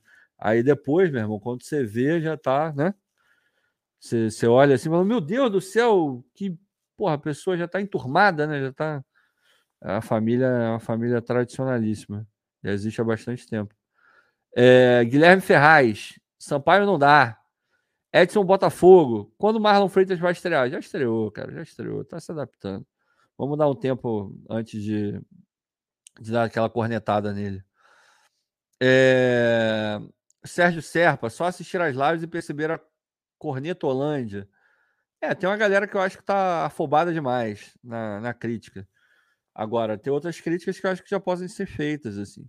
Se olhar e falar que o Daniel Borges não, não vai dar para ficar para o nível que a gente quer, eu acho que não é precipitado, porque não é do Carioca, entendeu? Só tá piorando a impressão do Carioca, porque, pô, no Carioca o nível é muito menor e ele devia estar tá jogando mais. Agora, se no Carioca tá tendo dificuldade, na Série A vai ser 10 vezes pior, cara. A verdade é essa. Então, esse tipo de análise eu acho que já dá para fazer. Agora, vocês podem ter reparado, eu eu não estou analisando mais especificamente, mais fortemente nenhum, nenhum dos caras que chegaram agora. Tem gente que já está metendo pau no Marlon Freitas. Eu não vou fazer isso. Porque para mim o cara está se adaptando, está dentro do período de adaptação ainda. Ah, chegou, sei lá quando, mas ah, sei lá, a gente está em fevereiro agora, né? Começamos o mês de fevereiro. Pô, chegou em junho, ele continua jogando do mesmo jeito que ele está jogando agora, aí a gente vai olhar e falar, porra, não. Em maio, ah, começou o brasileiro e ele jogou. O brasileiro deve começar em abril, né? Por aí. Ah, porra, nas cinco primeiras rodadas o Marlon entrou em duas, três não jogou nada. Aí a gente olha e fala, pô, cara, já, já deu um tempinho já. Então talvez ele não esteja realmente funcionando e se adaptando ao clube. Mas agora, agora, zero corneta para esses caras que estão chegando. Toguro, Vitor Sá tem me agradado. Acho que a maior parte, né, cara? Tá, tá mostrando que pode ser útil. Grande Odemir Santos, dois jogadores fazer uma, uma partida ruim é comum. Hoje, quatro ou cinco foram mal. Meu medo é que fique se repetindo. Não, cara, o time jogou mal mesmo, mas é, acho meio que normal, assim, de novo, é o Carioca. Tem, eu tenho que ser coerente. Se por mim estaria jogando o time B, se fosse um time melhor, né? Obviamente. É, eu não vou criticar o fato de ter feito uma partida ruim empatado com o Nova Iguaçu. Todos os outros grandes também estão empatando, perdendo jogos, assim. O Vasco perdeu para o Volta Redonda, que a gente ganhou até com uma certa facilidade no segundo tempo com o time reserva. E o Vasco perdeu o jogo jogando com o time basicamente titular, o melhor que eles têm. Então é, a gente tem que relativizar as coisas e entender o contexto, cara. O Léo Nunes, o Sauer parece uma Brasília com GNV. É, era para estar tá jogando mais, era para estar tá melhor. Agora, eu não, eu ainda tenho esperança que o Sauer vai render, cara, de verdade.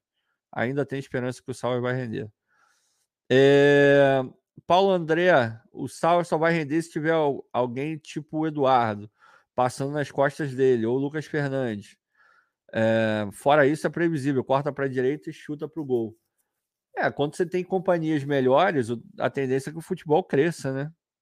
A verdade é essa. O Samuel Correia, Tiquinho me preocupa agora. Porra, cara, não me preocupa. Tô zero preocupado com o Tiquinho, sinceramente. Zero, zero, zero, zero. Zero preocupado. É... O André Paulo, contextos CO. Não sei o que isso quer dizer, mas eu sou um cara que eu adoro contextos. Eu falo contextos toda hora. O contexto está para mim assim como plausível está para o Vitor. Eu sempre falo em contexto e o Vitor sempre fala em plausível. Ah, a gente tem que aceitar, cara.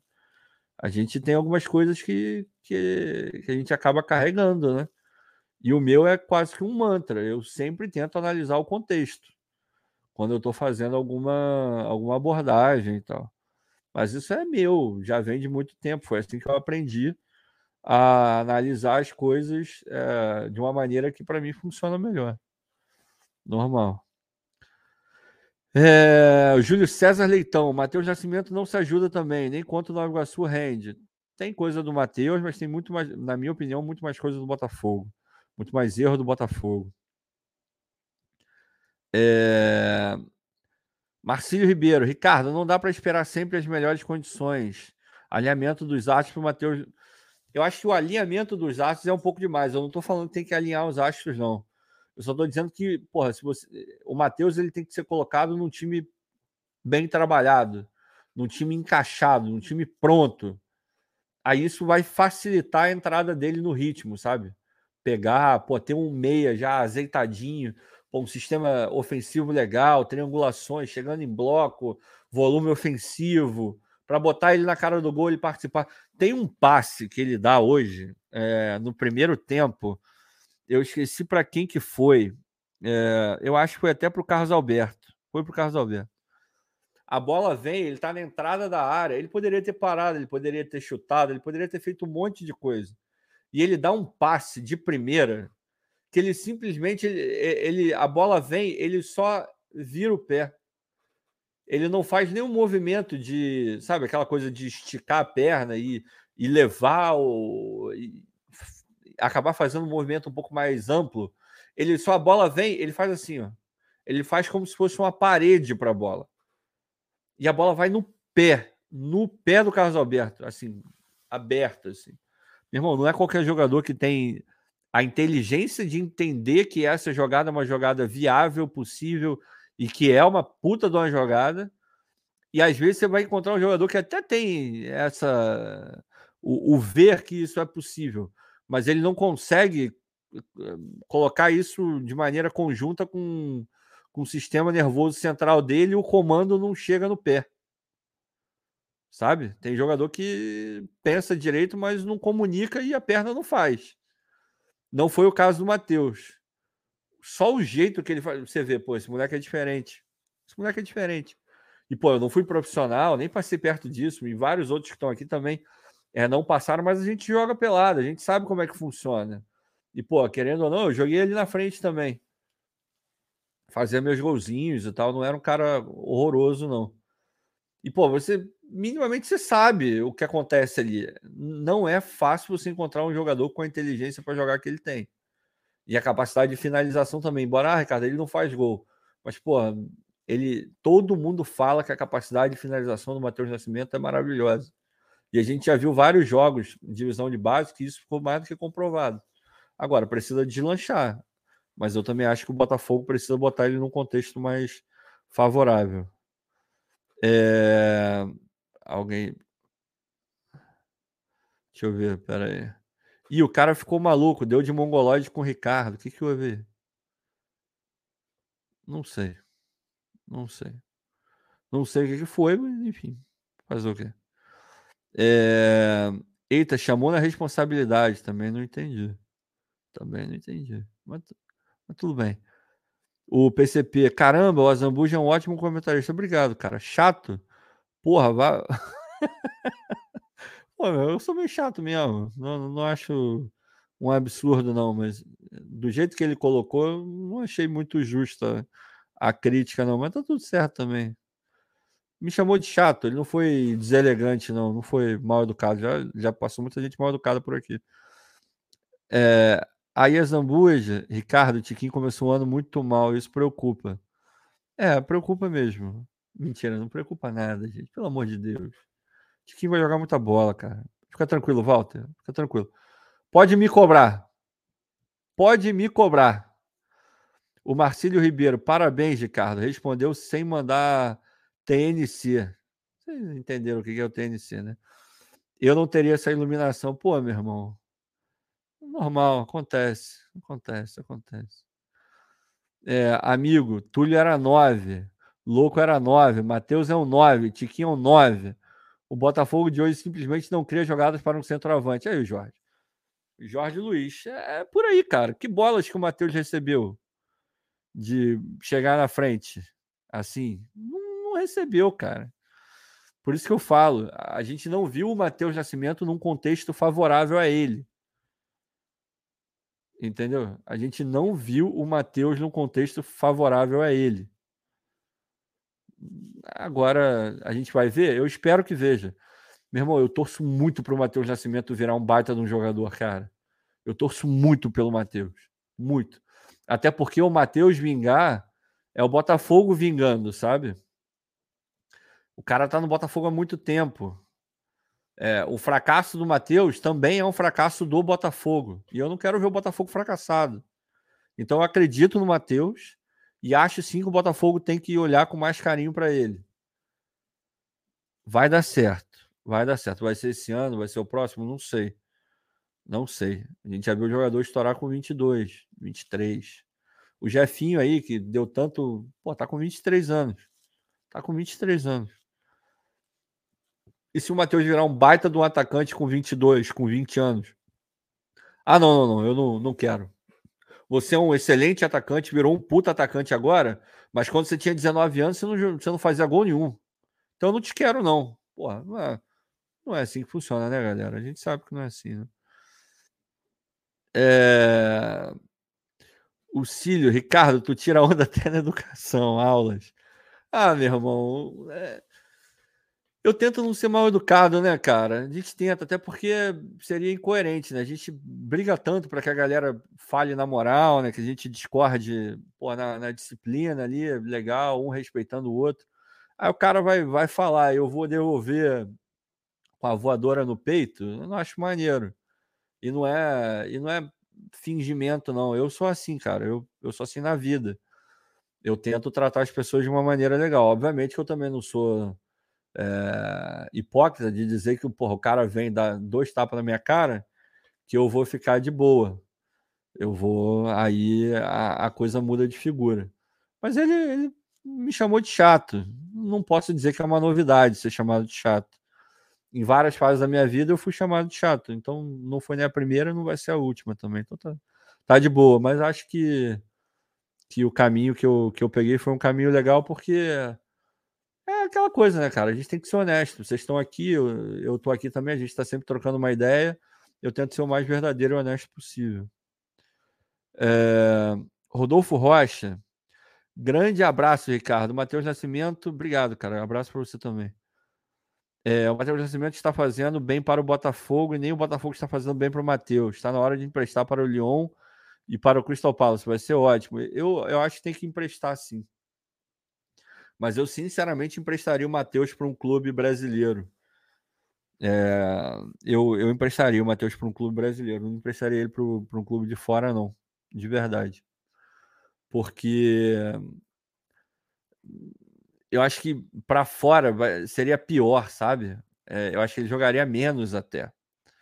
Então acho que ele pegando aí um campeonato brasileiro, assim, jogando com mais regularidade, acho que seria melhor para ele ganhar mais confiança e tal. E de repente podia até voltar para o Botafogo e fazer um campeonato melhor na frente, ou então já desse próximo empréstimo ser vendido para algum clube.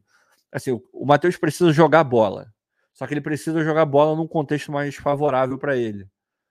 É, repito, já que tá, tem muita gente falando do Matheus, tem jogador que precisa de muito de uma coisa muito específica para dar certo. Vocês querem ver um exemplo? Um exemplo? O Gabigol é um exemplo.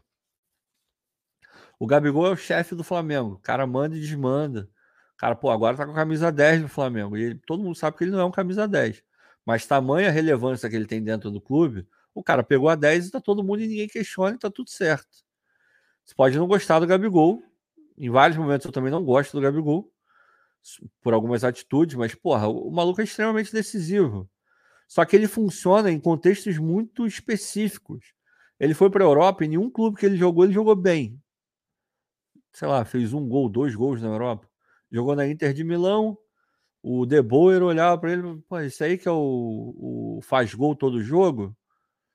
Deram até um apelido para ele de, acho que Gabriel não gol, uma coisa dessa assim. Porque falaram que era o Gabigol. Aí o cara deu até uma sacaneada nele. Vai pro Benfica também quase não joga. Aí vem para o Flamengo num contexto favorável, treinadores que entenderam a, o que ele pode entregar de melhor, montaram um time, encaixaram o Gabigol, o cara começou a render. Começou a render. Começou a render do jeito que está rendendo. Então tem jogadores que precisam de muita coisa para dar certo. Tem jogadores que precisam de quase nada. E reparem que eu não estou nem fazendo um juízo de qualidade, fazendo um, um juízo de adaptação mesmo, de, de se colocar, de se encaixar. De novo, gente, cada pessoa é um indivíduo completamente diferente do outro, por mais que tenha alguma similaridade. São pessoas diferentes, reagem de forma diferente ao mesmo estímulo até. Entendeu? Então, eu, ainda quero ver o Matheus num, num contexto mais legal. Alcir Cândido. Asa, gostei, gostei do Asa. É, em sua opinião, os laterais direitos do Botafogo despotencializam os pontas? O Daniel Borges hoje atrapalhou o Sauer? Cara, eu não sei se, se é uma questão de potencializar ou não. Assim, o encaixe não está perfeito. Dá para ver isso, nitidamente dá para ver que não está.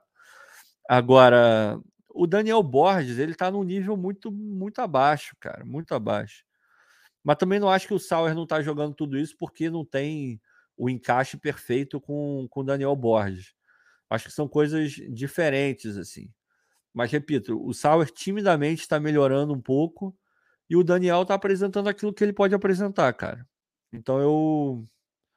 É... Eu não espero mais nada do Daniel, cara. Nada, a verdade é essa. Se pudesse emprestar, vender, é o que eu faria. É, vai ser melhor para ele e melhor para o Botafogo. Ele tá entrando, o Daniel, ele tá entrando naquela mesma sala. O, o, o Canu entrou nessa sala. O Canu entrou e ficou lá nessa sala. Só que aí abriram a porta da esperança e o Canu foi para o Bahia. O Daniel, ele já entrou nessa sala também. Só que eu acho que ele acabou de entrar. Tá lá e tal. Uma hora vão perceber que o... vão ter que abrir a porta da esperança para ele também. Agora, quando que vão abrir a porta da esperança? Não sei. Mas que ele entrou na sala, para mim ele entrou na mesma sala do Canu, aquela sala de o torcedor olha para ele já não tem mais paciência. Ele pode até fazer alguma coisa e tal, jogar um jogo mais ou menos, só que você sabe que no próximo jogo vai voltar para aquele padrão baixo, que não resolve a nossa vida. Aí cria-se ali um clima terrível, como diria o outro. Aí, meu irmão, tem que abrir a porta da esperança, não tem jeito. O Edson perguntou de novo: quando o Marlon vai estrear? Já falei, cara. Vamos, vamos ter mais calma com ele. Tá se adaptando, tá se adaptando. É... Além de melhor que muitos jornalistas por aí, desenha como ninguém. obrigado, Peixão, tamo junto. É, obrigado, PC. Tamo, tamo é, de vez em quando é difícil mesmo. O Deixa eu ver, isso é cultural. Aqui na América não rola vaia. O Fábio tá falando, cara, é difícil mesmo. Aqui, aqui nos Estados Unidos, é... Nos Estados Unidos eu acho que não é tão parâmetro assim também, né? Porque tem uma coisa que me incomoda profundamente é que essa coisa de não ter rebaixamento nas ligas, cara, eu acho que torna tudo meio meio insosso, sabe? É, e pô, tu vai num jogo assim, realmente não tem aquela aquela coisa, o cara não tá super envolvido, ele tá mais tomando a cerveja dele, zoando, sacaneando a família, vai com a família inteira, tá no Twitter, tá no TikTok, aí de vez em quando dá uma olhada no jogo assim e tal. Pelo menos foram. Eu já fui bastante. É, bastante jogo aqui. E a galera é meio fria, né? Meio distante do que está acontecendo ali, completamente diferente do que a gente vê na América do Sul. Assim. Não vou nem falar que é um fenômeno brasileiro, não. Acho que é mais da América do Sul mesmo. A gente torce de verdade, né? Americano não torce muito. Aí também não tem vaia, né? Porque aconteça o que acontecer, no ano que vem o cara vai estar tá lá também no mesmo estádio vendo o time jogar contra os mesmos times, não muda nada. Para ele é, é, a diversão dele do fim de semana, entendeu? É, é uma coisa corriqueira, uma terça-feira à tarde para ele. Para a gente não, para a gente é tudo é, é, muito muito em cima, é vida ou morte, é, muda, porra, muda o nosso humor. Pô, às vezes o Botafogo perde e eu fico mal-humorado o americano não vai ficar mal-humorado porque o, o, time dele perdeu. No máximo vai ficar puto ali um pouquinho, mas depois que sair, vai voltar para o carro dele, vai abrir uma cerveja e tá tudo certo. A gente vive isso, né? A gente é mais passional, a gente se envolve, a gente se entrega. Às vezes o torcedor e o clube, eles são a mesma pessoa, são a mesma coisa. Em outros lugares isso não rola, né? A verdade é essa. Ó o Walter. O Marlon Freitas está mal escalado e jogando muito mal, muito mal mesmo. Ele está jogando mal. Eu também acho que ele não está sendo bem escalado. É... Mas eu também acho que é por conta das circunstâncias. Por não ter o Eduardo, por não ter o, o Lucas. É... Acaba que, que o encaixe está sendo esse e claramente não é um encaixe maneiro. Agora, vai melhorar, vai melhorar. Ele, ele é bom jogador, cara. Ele é bom jogador. É, ele vai se adaptar. E, de novo, eu já falei isso aqui algumas vezes. Você jogar no Atlético Paranaense, no Atlético Goianiense é uma coisa, você jogar no Botafogo é outra completamente diferente. Os clubes têm tamanhos diferentes, a torcida tem uma demanda diferente, o ambiente é outro, a cobrança é, provavelmente é outra. É, a cobrança que eu digo interna, né? A externa certamente é outra, mas a interna deve ser um pouco maior agora também, pelo investimento, pela, pelo horizonte que a gente tem com a SAF. Então o cara está se entendendo no ambiente ali. Ainda acho cedo para a gente criticar um pouco mais forte. Não estou dizendo que você está fazendo, não. Para mim, a tua crítica tá, tá ok. Assim, ele realmente está jogando muito mal. Agora, eu tenho, eu tenho é, fé que ele, que ele vai se apresentar melhor. Uh... Como é que é? O Marcílio Ribeiro não conseguiu compreender e codificar onde está. Ricardo, essa foi filosófica e profunda. pois é, cara. Mas, é, mas acho que é por aí mesmo, de verdade. É, na lateral direita precisamos de um. O Jefferson está falando, concordo. Concordo, concordo. É, Patrícia S. Soares, vocês batem palma para tudo, dizem amém para americano diplomata. Ele não é diplomata. E eu não sei, esse vocês, eu não sei a quem você estava se referindo. Tem uma parcela da torcida hoje que, meu irmão, qualquer coisa que o Textor falar vai dizer amém e vai achar que ele está correto em tudo e 100% do que ele faz é, é o mais perfeito possível. A gente aqui não está nessa parcela. Mas igualmente existe aquela parcela que fala que ele é um pilantra, que ele é um, é que ele quer, porra, acabar com o Botafogo, que ele vai pegar um jogador atrás de jogador, um a um, e vai levar para os outros clubes e para a gente não vai sobrar nada. Teve gente que falou que ele não botou dinheiro no clube outro dia, no, no chat. Aí vai para aquela história, lembra aquela história que eu falei lá no começo? De, pô, tem hora que a gente olha para o chat e fala: Meu Deus do céu, essa pessoa está completamente perdida, ela não está entendendo nada que está acontecendo. É tipo o cara falar que o Tex não botou dinheiro nenhum no clube. Sabe? mesmo se o Texton não tivesse aberto a boca para falar o quanto que ele botou, ainda assim não dava para desconfiar que ele botou. É só você olhar o time que está em campo. O, você acha que o Botafogo ia contratar os jogadores que estão em campo? O Botafogo ia contratar o Tiquinho só. Ah, chega aí, vem jogar pelo Botafogo e ia largar tudo na Europa e ia vir jogar é, no Botafogo sem que ele tivesse recebendo uma baita de uma grana, sem que o Olympiacos tivesse recebido alguma grana para liberar o Tiquinho. Então, sabe, tem hora que você lê umas paradas que, pelo amor de Deus, Agora, enfim, é entender, né? Tem os dois lados. A gente tenta ficar do lado da, da racionalidade, de olhar e falar: não, acho que não é bem por aí. Não dá para bater palma para tudo, mas também não dá para criticar tudo. Tudo tem o seu tempo, tudo tem a sua, a sua circunstância, e a gente tenta respeitar isso, cara. Walter Vasconcelos, lateral direito titular, lateral esquerdo reserva, ponta direita titular, centroavante para disputar com o Tiquinho e ponta esquerda titular. Vamos às compras. Tem bastante coisa para comprar mesmo. É, tem, tem coisa para comprar. Uh, o Lucas está de brincadeira. Só pode estar de brincadeira. Porque, pelo amor de Deus, o cara não tinha que voltar para lugar nenhum. Só não dá para falar que ele tinha que voltar para cadeia porque ele não foi preso. Porque esse era o lugar dele. Não tem outro nenhum, nenhum, nenhum outro lugar para ele estar hoje que não seja a cadeia. É um absurdo a gente não conseguir é, chamar o, o Marcinho de presidiário. O, deixa eu ver aqui, o Romilson Duarte, esse tiquinho é muito ruim, não vai fazer dois gols esse ano. Pô, Romilson. Depois de tudo que eu falei, Romilson. Não, não vamos por aí, não. Vai fazer. O Tiquinho vai jogar bola, gente. Tiquinho é bom jogador, pô. Começou mal, outros tantos começaram mal também e se recuperaram ao longo da temporada. E tem gente que começa bem e termina mal. A vida é assim mesmo. Mas o Tiquinho é bom jogador, pô. Muito bom jogador. O Alexandre José Pinto José precisa de reforços. Precisa. Precisa, claramente precisa. Ainda mais se quiser brigar mais para cima. Aí, aí que vai precisar mesmo de reforço. Agora, vão chegar esses caras? Tomara que cheguem. Tomara, tomara. É certeza? Não, não é certeza. Agora, que precisa, precisa. Acho que ninguém vai, vai negar isso. Alessandro Caetano, meu sócio torcedor já cancelei e não renovo mais. Esquece, Botafogo não tem salvação. Que pena, queria muito continuar, mas chega. Pô, cara, eu lamento profundamente, Alessandro, de verdade. É, eu não vou virar e falar que você fez uma besteira, porque, enfim, você que sabe da sua vida.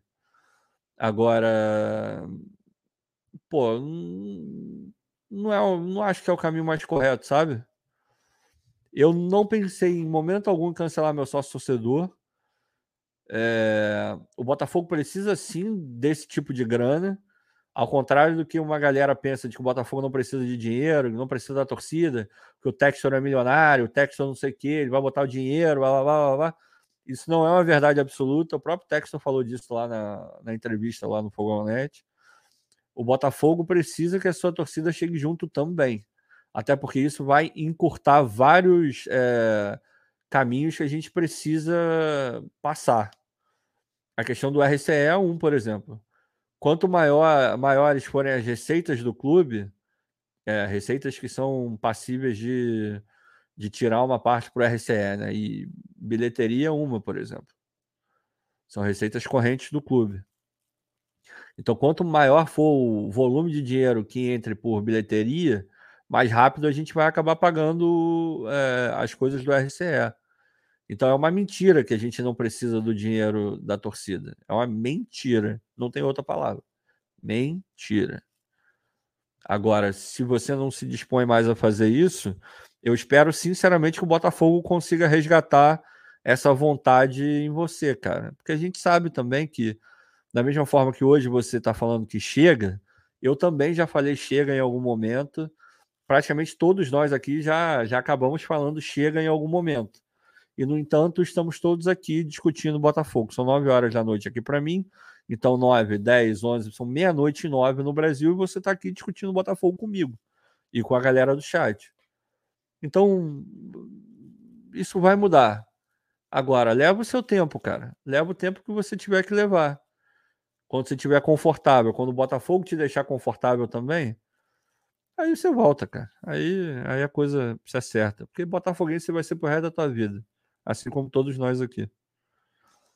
Aí eu falo tudo isso legal, super compreensivo, aí vem o Thiago Castro e dá-lhe um tapa no meio da cara. Calma, Thiago, também não é assim. Calma, calma. É... Gustavo Ferreira, Segovia, que zagueiraço. Na moral, ele é titular em qualquer time do Brasil. Parece ser muito bom jogador. tá, tá indo bem, tá indo bem. Agora, titular em qualquer time do Brasil, eu acho que por enquanto é um pouco demais, mas até porque ele está se adaptando ainda. Tá indo bem, mas ainda está se adaptando. E por que, que eu falo ainda está se adaptando? Porque ele está indo bem. Daqui a pouco ele vai fazer um jogo ruim, aí vai ter, porra, enganou a gente. Fingiu que era bom jogador, mas não é. Então calma, né? Relaxa aí. Vamos relaxar. É... Bira Bira, qual jogador do Flamengo que o Botafogo está analisando? Não sei qual é. Não sei qual é. Ah, vai vir esse jogador? Não tenho a menor ideia. Eu acho muito difícil um jogador do Flamengo querer jogar no, no Botafogo hoje, no, no cenário atual. Daqui a um tempo eu não, não vou achar difícil, vou achar até ok, compreensível que alguém queira por conta do, do movimento, tá crescendo, Botafogo disputando coisas maiores e tal. Mas hoje eu não consigo ver isso acontecendo, não, cara. Então, não estou dizendo que não vai acontecer, tá? Eu não consigo ver isso acontecendo, então isso me dificulta até imaginar que jogador poderia ser. Fora que ficar aqui conjecturando também é um saco, né? Eu, eu odeio ficar fazendo isso. É... Luiz Santana, Ricardo, será que teremos contratações de peso, conquista para título esse ano? Acho muito difícil, cara. Muito difícil. Acho muito difícil. Só não vou cravar que é impossível, porque a gente tem um dono, cara, bilionário, pode dar na telha dele, ele falar, ah, pô, beleza, vou oferecer tubos de dinheiro para contratar um craque aí, sei lá, um Rami Rodrigues da vida, e pode acabar acontecendo, se conseguir convencer o cara. Agora, vai acontecer, acho muito difícil, Luiz, mas muito. Mas para a Sul-Americana, por exemplo, a gente tem um elenco que dá para dá imaginar que a gente pode ganhar o título, sem esse jogador fantástico aí, craque, acima da média, absurdo. Então, Dá para ganhar título mesmo com esse elenco que a gente tem. Se melhorar um pouquinho, ajuda, claro que ajuda. É, Júnior Alves, Sampaio não é horroroso. Não é horroroso, não, é super horroroso. É, opinião, cara. Opinião, opinião. Deixa eu ver aqui as últimas inhas. Que, pô, já tem comentário pra caramba. É... O Leandro Reis está sempre aqui também. Pô, o Castro, por que o Castro inventa tanto? Esquema de jogo. Pô, fácil, simples. Será que é difícil ele entender isso? Eu não acho que ele inventa tanto, não, cara. De verdade. É, ele está tentando dar uma forma para o time. E lembrando que é o time reserva do Botafogo, né? Agora, ele não está inventando tanto, não. No último jogo contra o Fluminense, por exemplo, ele foi super bem. Leu o jogo de maneira correta, viu o que a gente tinha em mãos o que o Fluminense tinha em mãos e ofereceu aquilo que de melhor a gente poderia oferecer naquele momento, a gente acabou ganhando o jogo. Então ele está lendo direitinho. Não, não concordo é, com o que você botou, não, cara. Mas enfim, é uma forma de ver. Vai ter gente que, que, não, que não vai gostar do que o Castro está fazendo. Eu acho que, por enquanto, a maneira como ele está gerindo o elenco, a maneira como ele está se comportando ao longo dos jogos, é uma maneira bastante razoável, bastante boa para agora essa coisa dele botar o PK um pouco mais na frente, eu, eu não gosto. Para mim, o PK é primeiro volante, por exemplo. Mas aí é dizer que ele está inventando. Não, não chego nesse nível. Até porque, repito, as coisas vão clarear, as coisas vão ficar mais é, limpas a partir do momento que Eduardo e Lucas voltarem. Aí a gente vai olhar para o meio campo e falar, cara, tem variações possíveis, combinações que vão dar certo, outras não vão porque é natural. Mas é, a gente tem opções. Com todo mundo disponível, o meio-campo do Botafogo é um bom meio-campo. Grande Gustavo Chagas, pô, adoro o Gustavo, cara. Adoro porra, o trabalho dele. Tá lá na Casé TV, tava hoje com o Brown, com o Cantarelli. É, gosto dele no Glorioso Connection. Já gostava no Porta dos Fundos. Já gostava no Anões em Chamas. E, e, não é puxar saquismo, não, é porque é verdade mesmo. O cara, quando é bom, a gente fala que ele é bom, e ele é bom. É versátil, o cara vai da. É diretor, vai, pô, é ator e comentarista, e tava lá de repórter hoje ali, brincando com a galera também. Pô, é, é um artista, né? É, na, na, acepção da palavra, o cara é um artista, pô. E tá tudo certo, cara é bom pra caramba e tá lá no Glorioso Connection, que vem fazendo um trabalho muito maneiro com o Glorioso Bento com o Vitor Bustamante ali por trás, ali, né, diretor, botando ali eh, todo mundo nos eixos. E o Bento, pô, não preciso nem falar também, o cara pô, fez o documentário do Botafogo, muito bem, muito, muito, muito bem, pô, premiado pra caramba. E gente boníssima também. Tive o prazer de conhecer um pouco mais de perto. Espero que eu tenha também do Gustavo quando eu for pro Brasil em julho. E obrigado, cara, obrigado. Mas o que ele botou? Quase todo mundo no meio entrou e demorou para se formar. Foi assim com o Tietchan e o Lucas Fernandes, por exemplo. Perfeito, é isso aí mesmo. O Tietchan ele começa e a gente não via muito o Tietchan encaixado, não via muita. Pô, o Tietchan não tá jogando bem.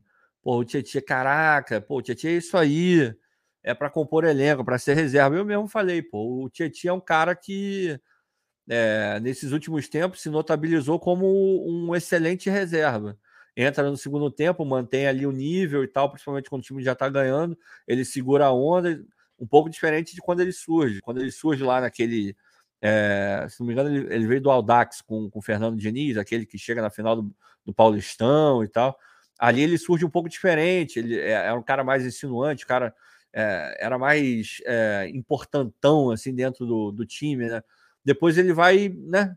Ainda assim sendo um jogador importante, mas vai perdendo um pouco do protagonismo no Palmeiras, no São Paulo, no Atlético. Eu achei que ele ia ficar nessa mesma toada no Botafogo, até um pouco é, inferior por conta do elenco que o Botafogo tinha e, do, e da falta de encaixe por falta de, de tempo mesmo, né? Tava começando o, o processo no Botafogo SAF, Castro, blá, blá blá blá blá.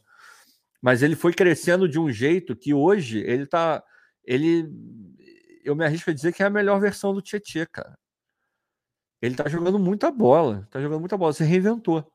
O casamento dele com o Castro deu certíssimo, cara. Hoje ele é um, uma peça importante no Botafogo, ele é protagonista do Botafogo hoje. É, e, porra, dar essa volta por cima não é para qualquer um, não, cara. Não é para qualquer um. O Walter tá falando que eu sou otimista. Confia, que eu confio na melhora do Sauer de novo, eu acho que ele está melhorando passinho por passinho. Está ganhando um pouco mais de confiança. Se ele não tivesse recuperando a confiança, ele não teria tentado aquele chute que foi na trave, sabe? Nesses pequenos detalhes, nessas pequenas coisas que eu acho que a gente consegue dar uma olhada, dá para dá para ver assim. Eu acho importante a gente enxergar essas mini melhoras e destacar essas mini melhoras. Eu não sei se o Sauer vai ver ou não é, o que a gente está comentando aqui. Agora, se por acaso ele, ele acabar vendo, eu acho importante, porque vai dando ainda mais confiança para o cara. Então, daquela mini confiança, pô, já aumenta um pouco. Aí no próximo jogo ele vai e mete o gol. E é mais importante, e a coisa vai aumentando. Daqui a pouco ele está rendendo aquilo que a gente espera que ele renda. Porque, de novo, ele vem para cá não como um jogador comum, ele vem como um destaque do campeonato português. A saída dele foi lamentada se não me engano, lá no Boa Vista, onde ele jogava. Então não é um jogador que, que você pode abrir mão assim tão fácil. Fora que o Botafogo botou um dinheiro nele, né? Ainda tem isso, tem a questão do, né? Do, do investimento que tem que se pagar, obviamente. Júnior Alves, a Zambuja, me dá os números da Mega Sena. Você é muito tranquilão. Pô, eu não sou tão tranquilão, não. Em vários momentos eu sou bastante agitado até. Agora, na hora de analisar as coisas, e aí vai muito da minha experiência profissional mesmo. No que eu faço da vida, eu trabalho com logística. Então, eu tenho que tomar várias decisões. Já tive que tomar várias decisões é, que impactam na vida de outras pessoas.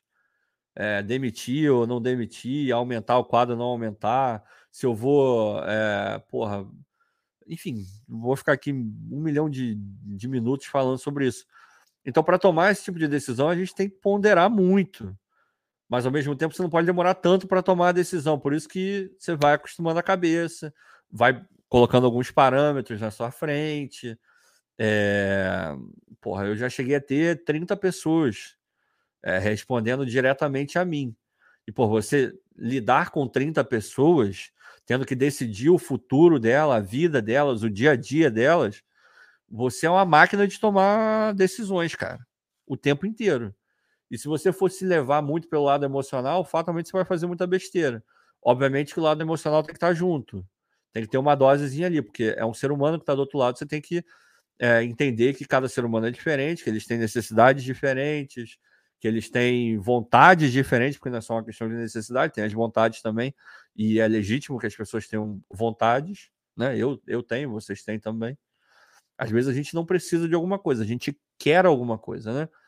E se eu só ah, classificar tudo que a pessoa quer, não que ela precisa, se eu classificar, ah, ele está querendo isso, isso é supérfluo. Às vezes para mim é, mas para outra pessoa não é. Se eu puder acomodar e for justo, por que não?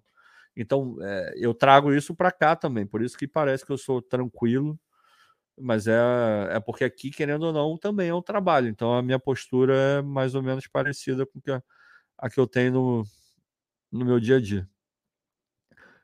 O Azambu, eu tenho medo dessa tua tranquilidade. Não, fica tranquilo. O Leandro, finalização maravilhosa onde? Onde, Ricardo? Deve estar faltando de outro jogador, não. Falando de outro jogador, não do Matheus. Cara, não sou eu que estou falando, não. Vários falaram. O, o próprio Freeland, no, no podcast do. Qual foi? Do, do Franklin, do Thiago Franklin, do TF, falou que o poder de finalização dele é absurdo. Várias pessoas falam isso, cara. E se você for acompanhar a, a história dele na base, você vai ver vários gols assim com finalizações muito boas assim. E posicionamento também, ele sempre se coloca muito bem. O Matheus é um camisa 9 mesmo.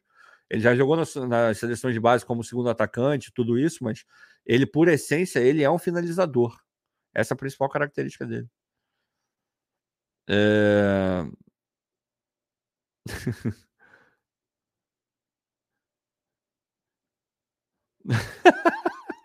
o Norton, é um dos meus maiores corneteiros. Na boa, Zambuja é um cara gente boa, educado, calmo, até gentil, mas coerente nunca. É isso aí, meu irmão. Isso aí. Beleza, eu não vou ficar falando muito sobre mim, não, porque, porra, a live aqui é do Botafogo, não é sobre mim. É... Bom, vou me encaminhando aqui para as últimas, hein, porque, pô, eu falei que ia ficar uma hora aqui, mas o papo tá tão bom, eu gosto tanto de falar de Botafogo, vocês estão respondendo tanto, eu tô, tô lendo tanto o chat que, pô, a gente já tá aqui há quase duas horas, né? É...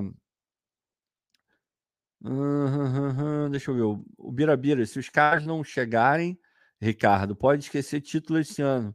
Porque com esse time, até Libertadores vai ser muito difícil. Não, cara, não. Dá para brigar por Libertadores. Dá para ligar por Libertadores. Dá para brigar. Até com esse time aí, se, se encaixar direitinho, se diminuir o número de lesões, dá para brigar ali por pré-Libertadores, Libertadores. Agora, obviamente, e, e pelo título da Sul-Americana também dá, tá? Agora, vai ganhar a Sul-Americana? Vai chegar na Libertadores? Não sei. Tem que melhorar o elenco? Pô, se você puder melhorar o elenco, por que não? Até um elenco que já é maravilhoso, se você puder melhorar, porra, excelente. Vocês viram a janela do Chelsea agora, né? Desculpa. E, porra, os caras pegaram vários jogadores, vários jogadores, vários. Pegaram o Enzo agora, já estão com o Félix, trouxeram aquele rapaz lá com nome esquisito que eu não lembro mais, que estava para ir do pro Arsenal, postou até fotinho vendo o jogo do Arsenal, o cara que veio do Shakhtar, que pô, parece ser muito bom jogador. Os caras estão, meu irmão, e ainda eu esqueci o nome, o moleque é muito bom. Vai chegar na, na próxima janela, que, que o Chelsea já comprou também o elenco tá foda. E tem, tem vários jogadores lá. O Mount é muito bom jogador. O Kai Havertz também é bom jogador. Thiago Silva. É, porra, vários jogadores muito bons no Chelsea. E os caras estão melhorando, porque é assim que faz, cara. Se você puder ter vários jogadores bons, você tem que ter.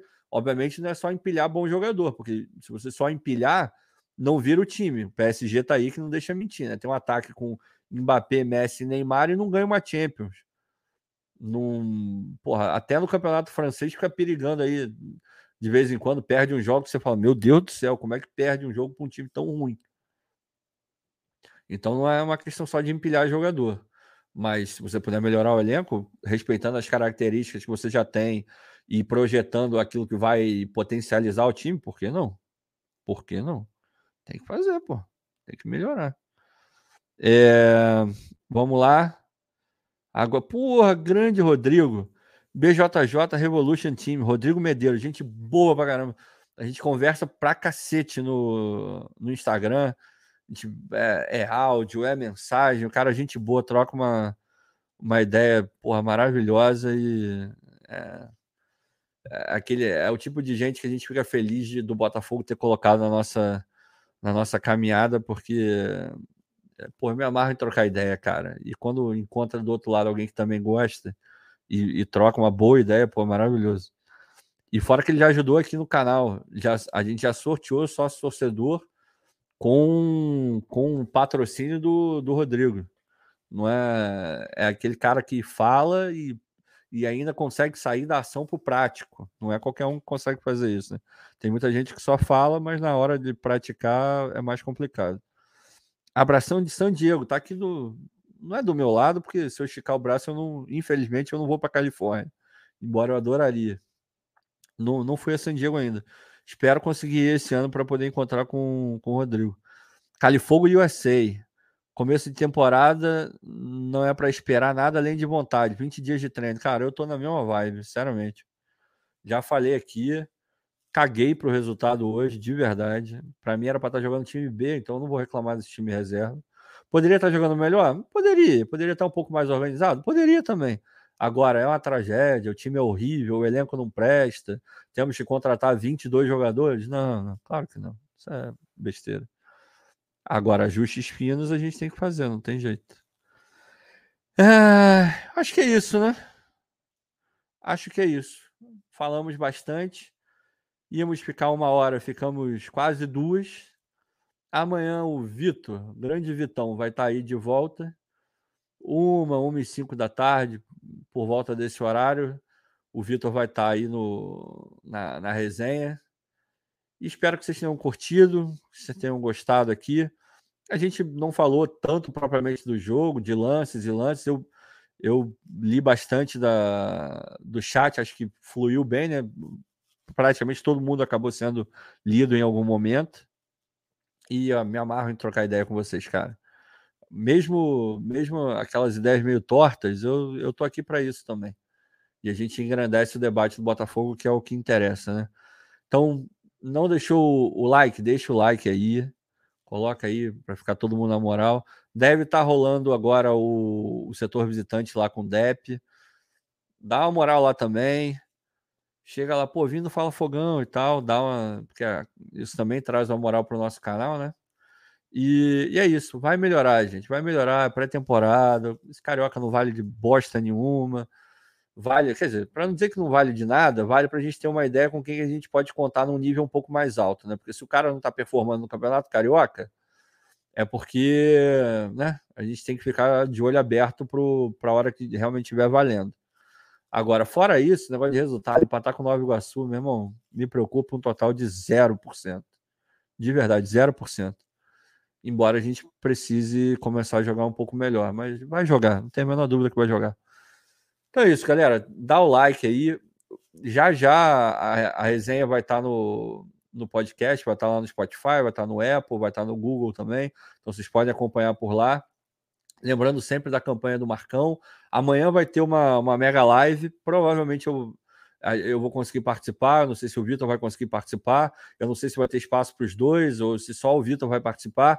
De qualquer maneira, o Fala Fogão vai estar lá, porque a gente está apoiando a, a corrente positiva para o Marcão do Raiz Alvinegro. Então vai ter uma super live no canal dele amanhã. Se não me engano, vai ser 8 da noite. Então fiquem ligados aí. É, dá uma moral lá, um super chat, um Pix. Ele está precisando. Cara, gente boa pra caramba. O Pix dele é raizalvinegro89 arroba gmail.com qualquer valor ajuda, se não tiver nenhum valor por favor, dá, reza por ele, seja lá qual for a sua religião, emane boas energias para o Marcão que ele está precisando. Então amanhã vai rolar essa super live com vários canais da mídia independente botafoguense e a gente vai estar junto para poder ajudar o Marcão, beleza? É isso. Obrigado por vocês terem ficado aqui. Já tá tardão ainda, tem bastante gente aqui comigo. Tamo junto. Até amanhã com o Vitão aqui no Fala Fogão. Ó, até rimou. Valeu, galera. Beijo. E hoje não vai ter foguinho porque eu ainda não aprendi a botar. Beijo.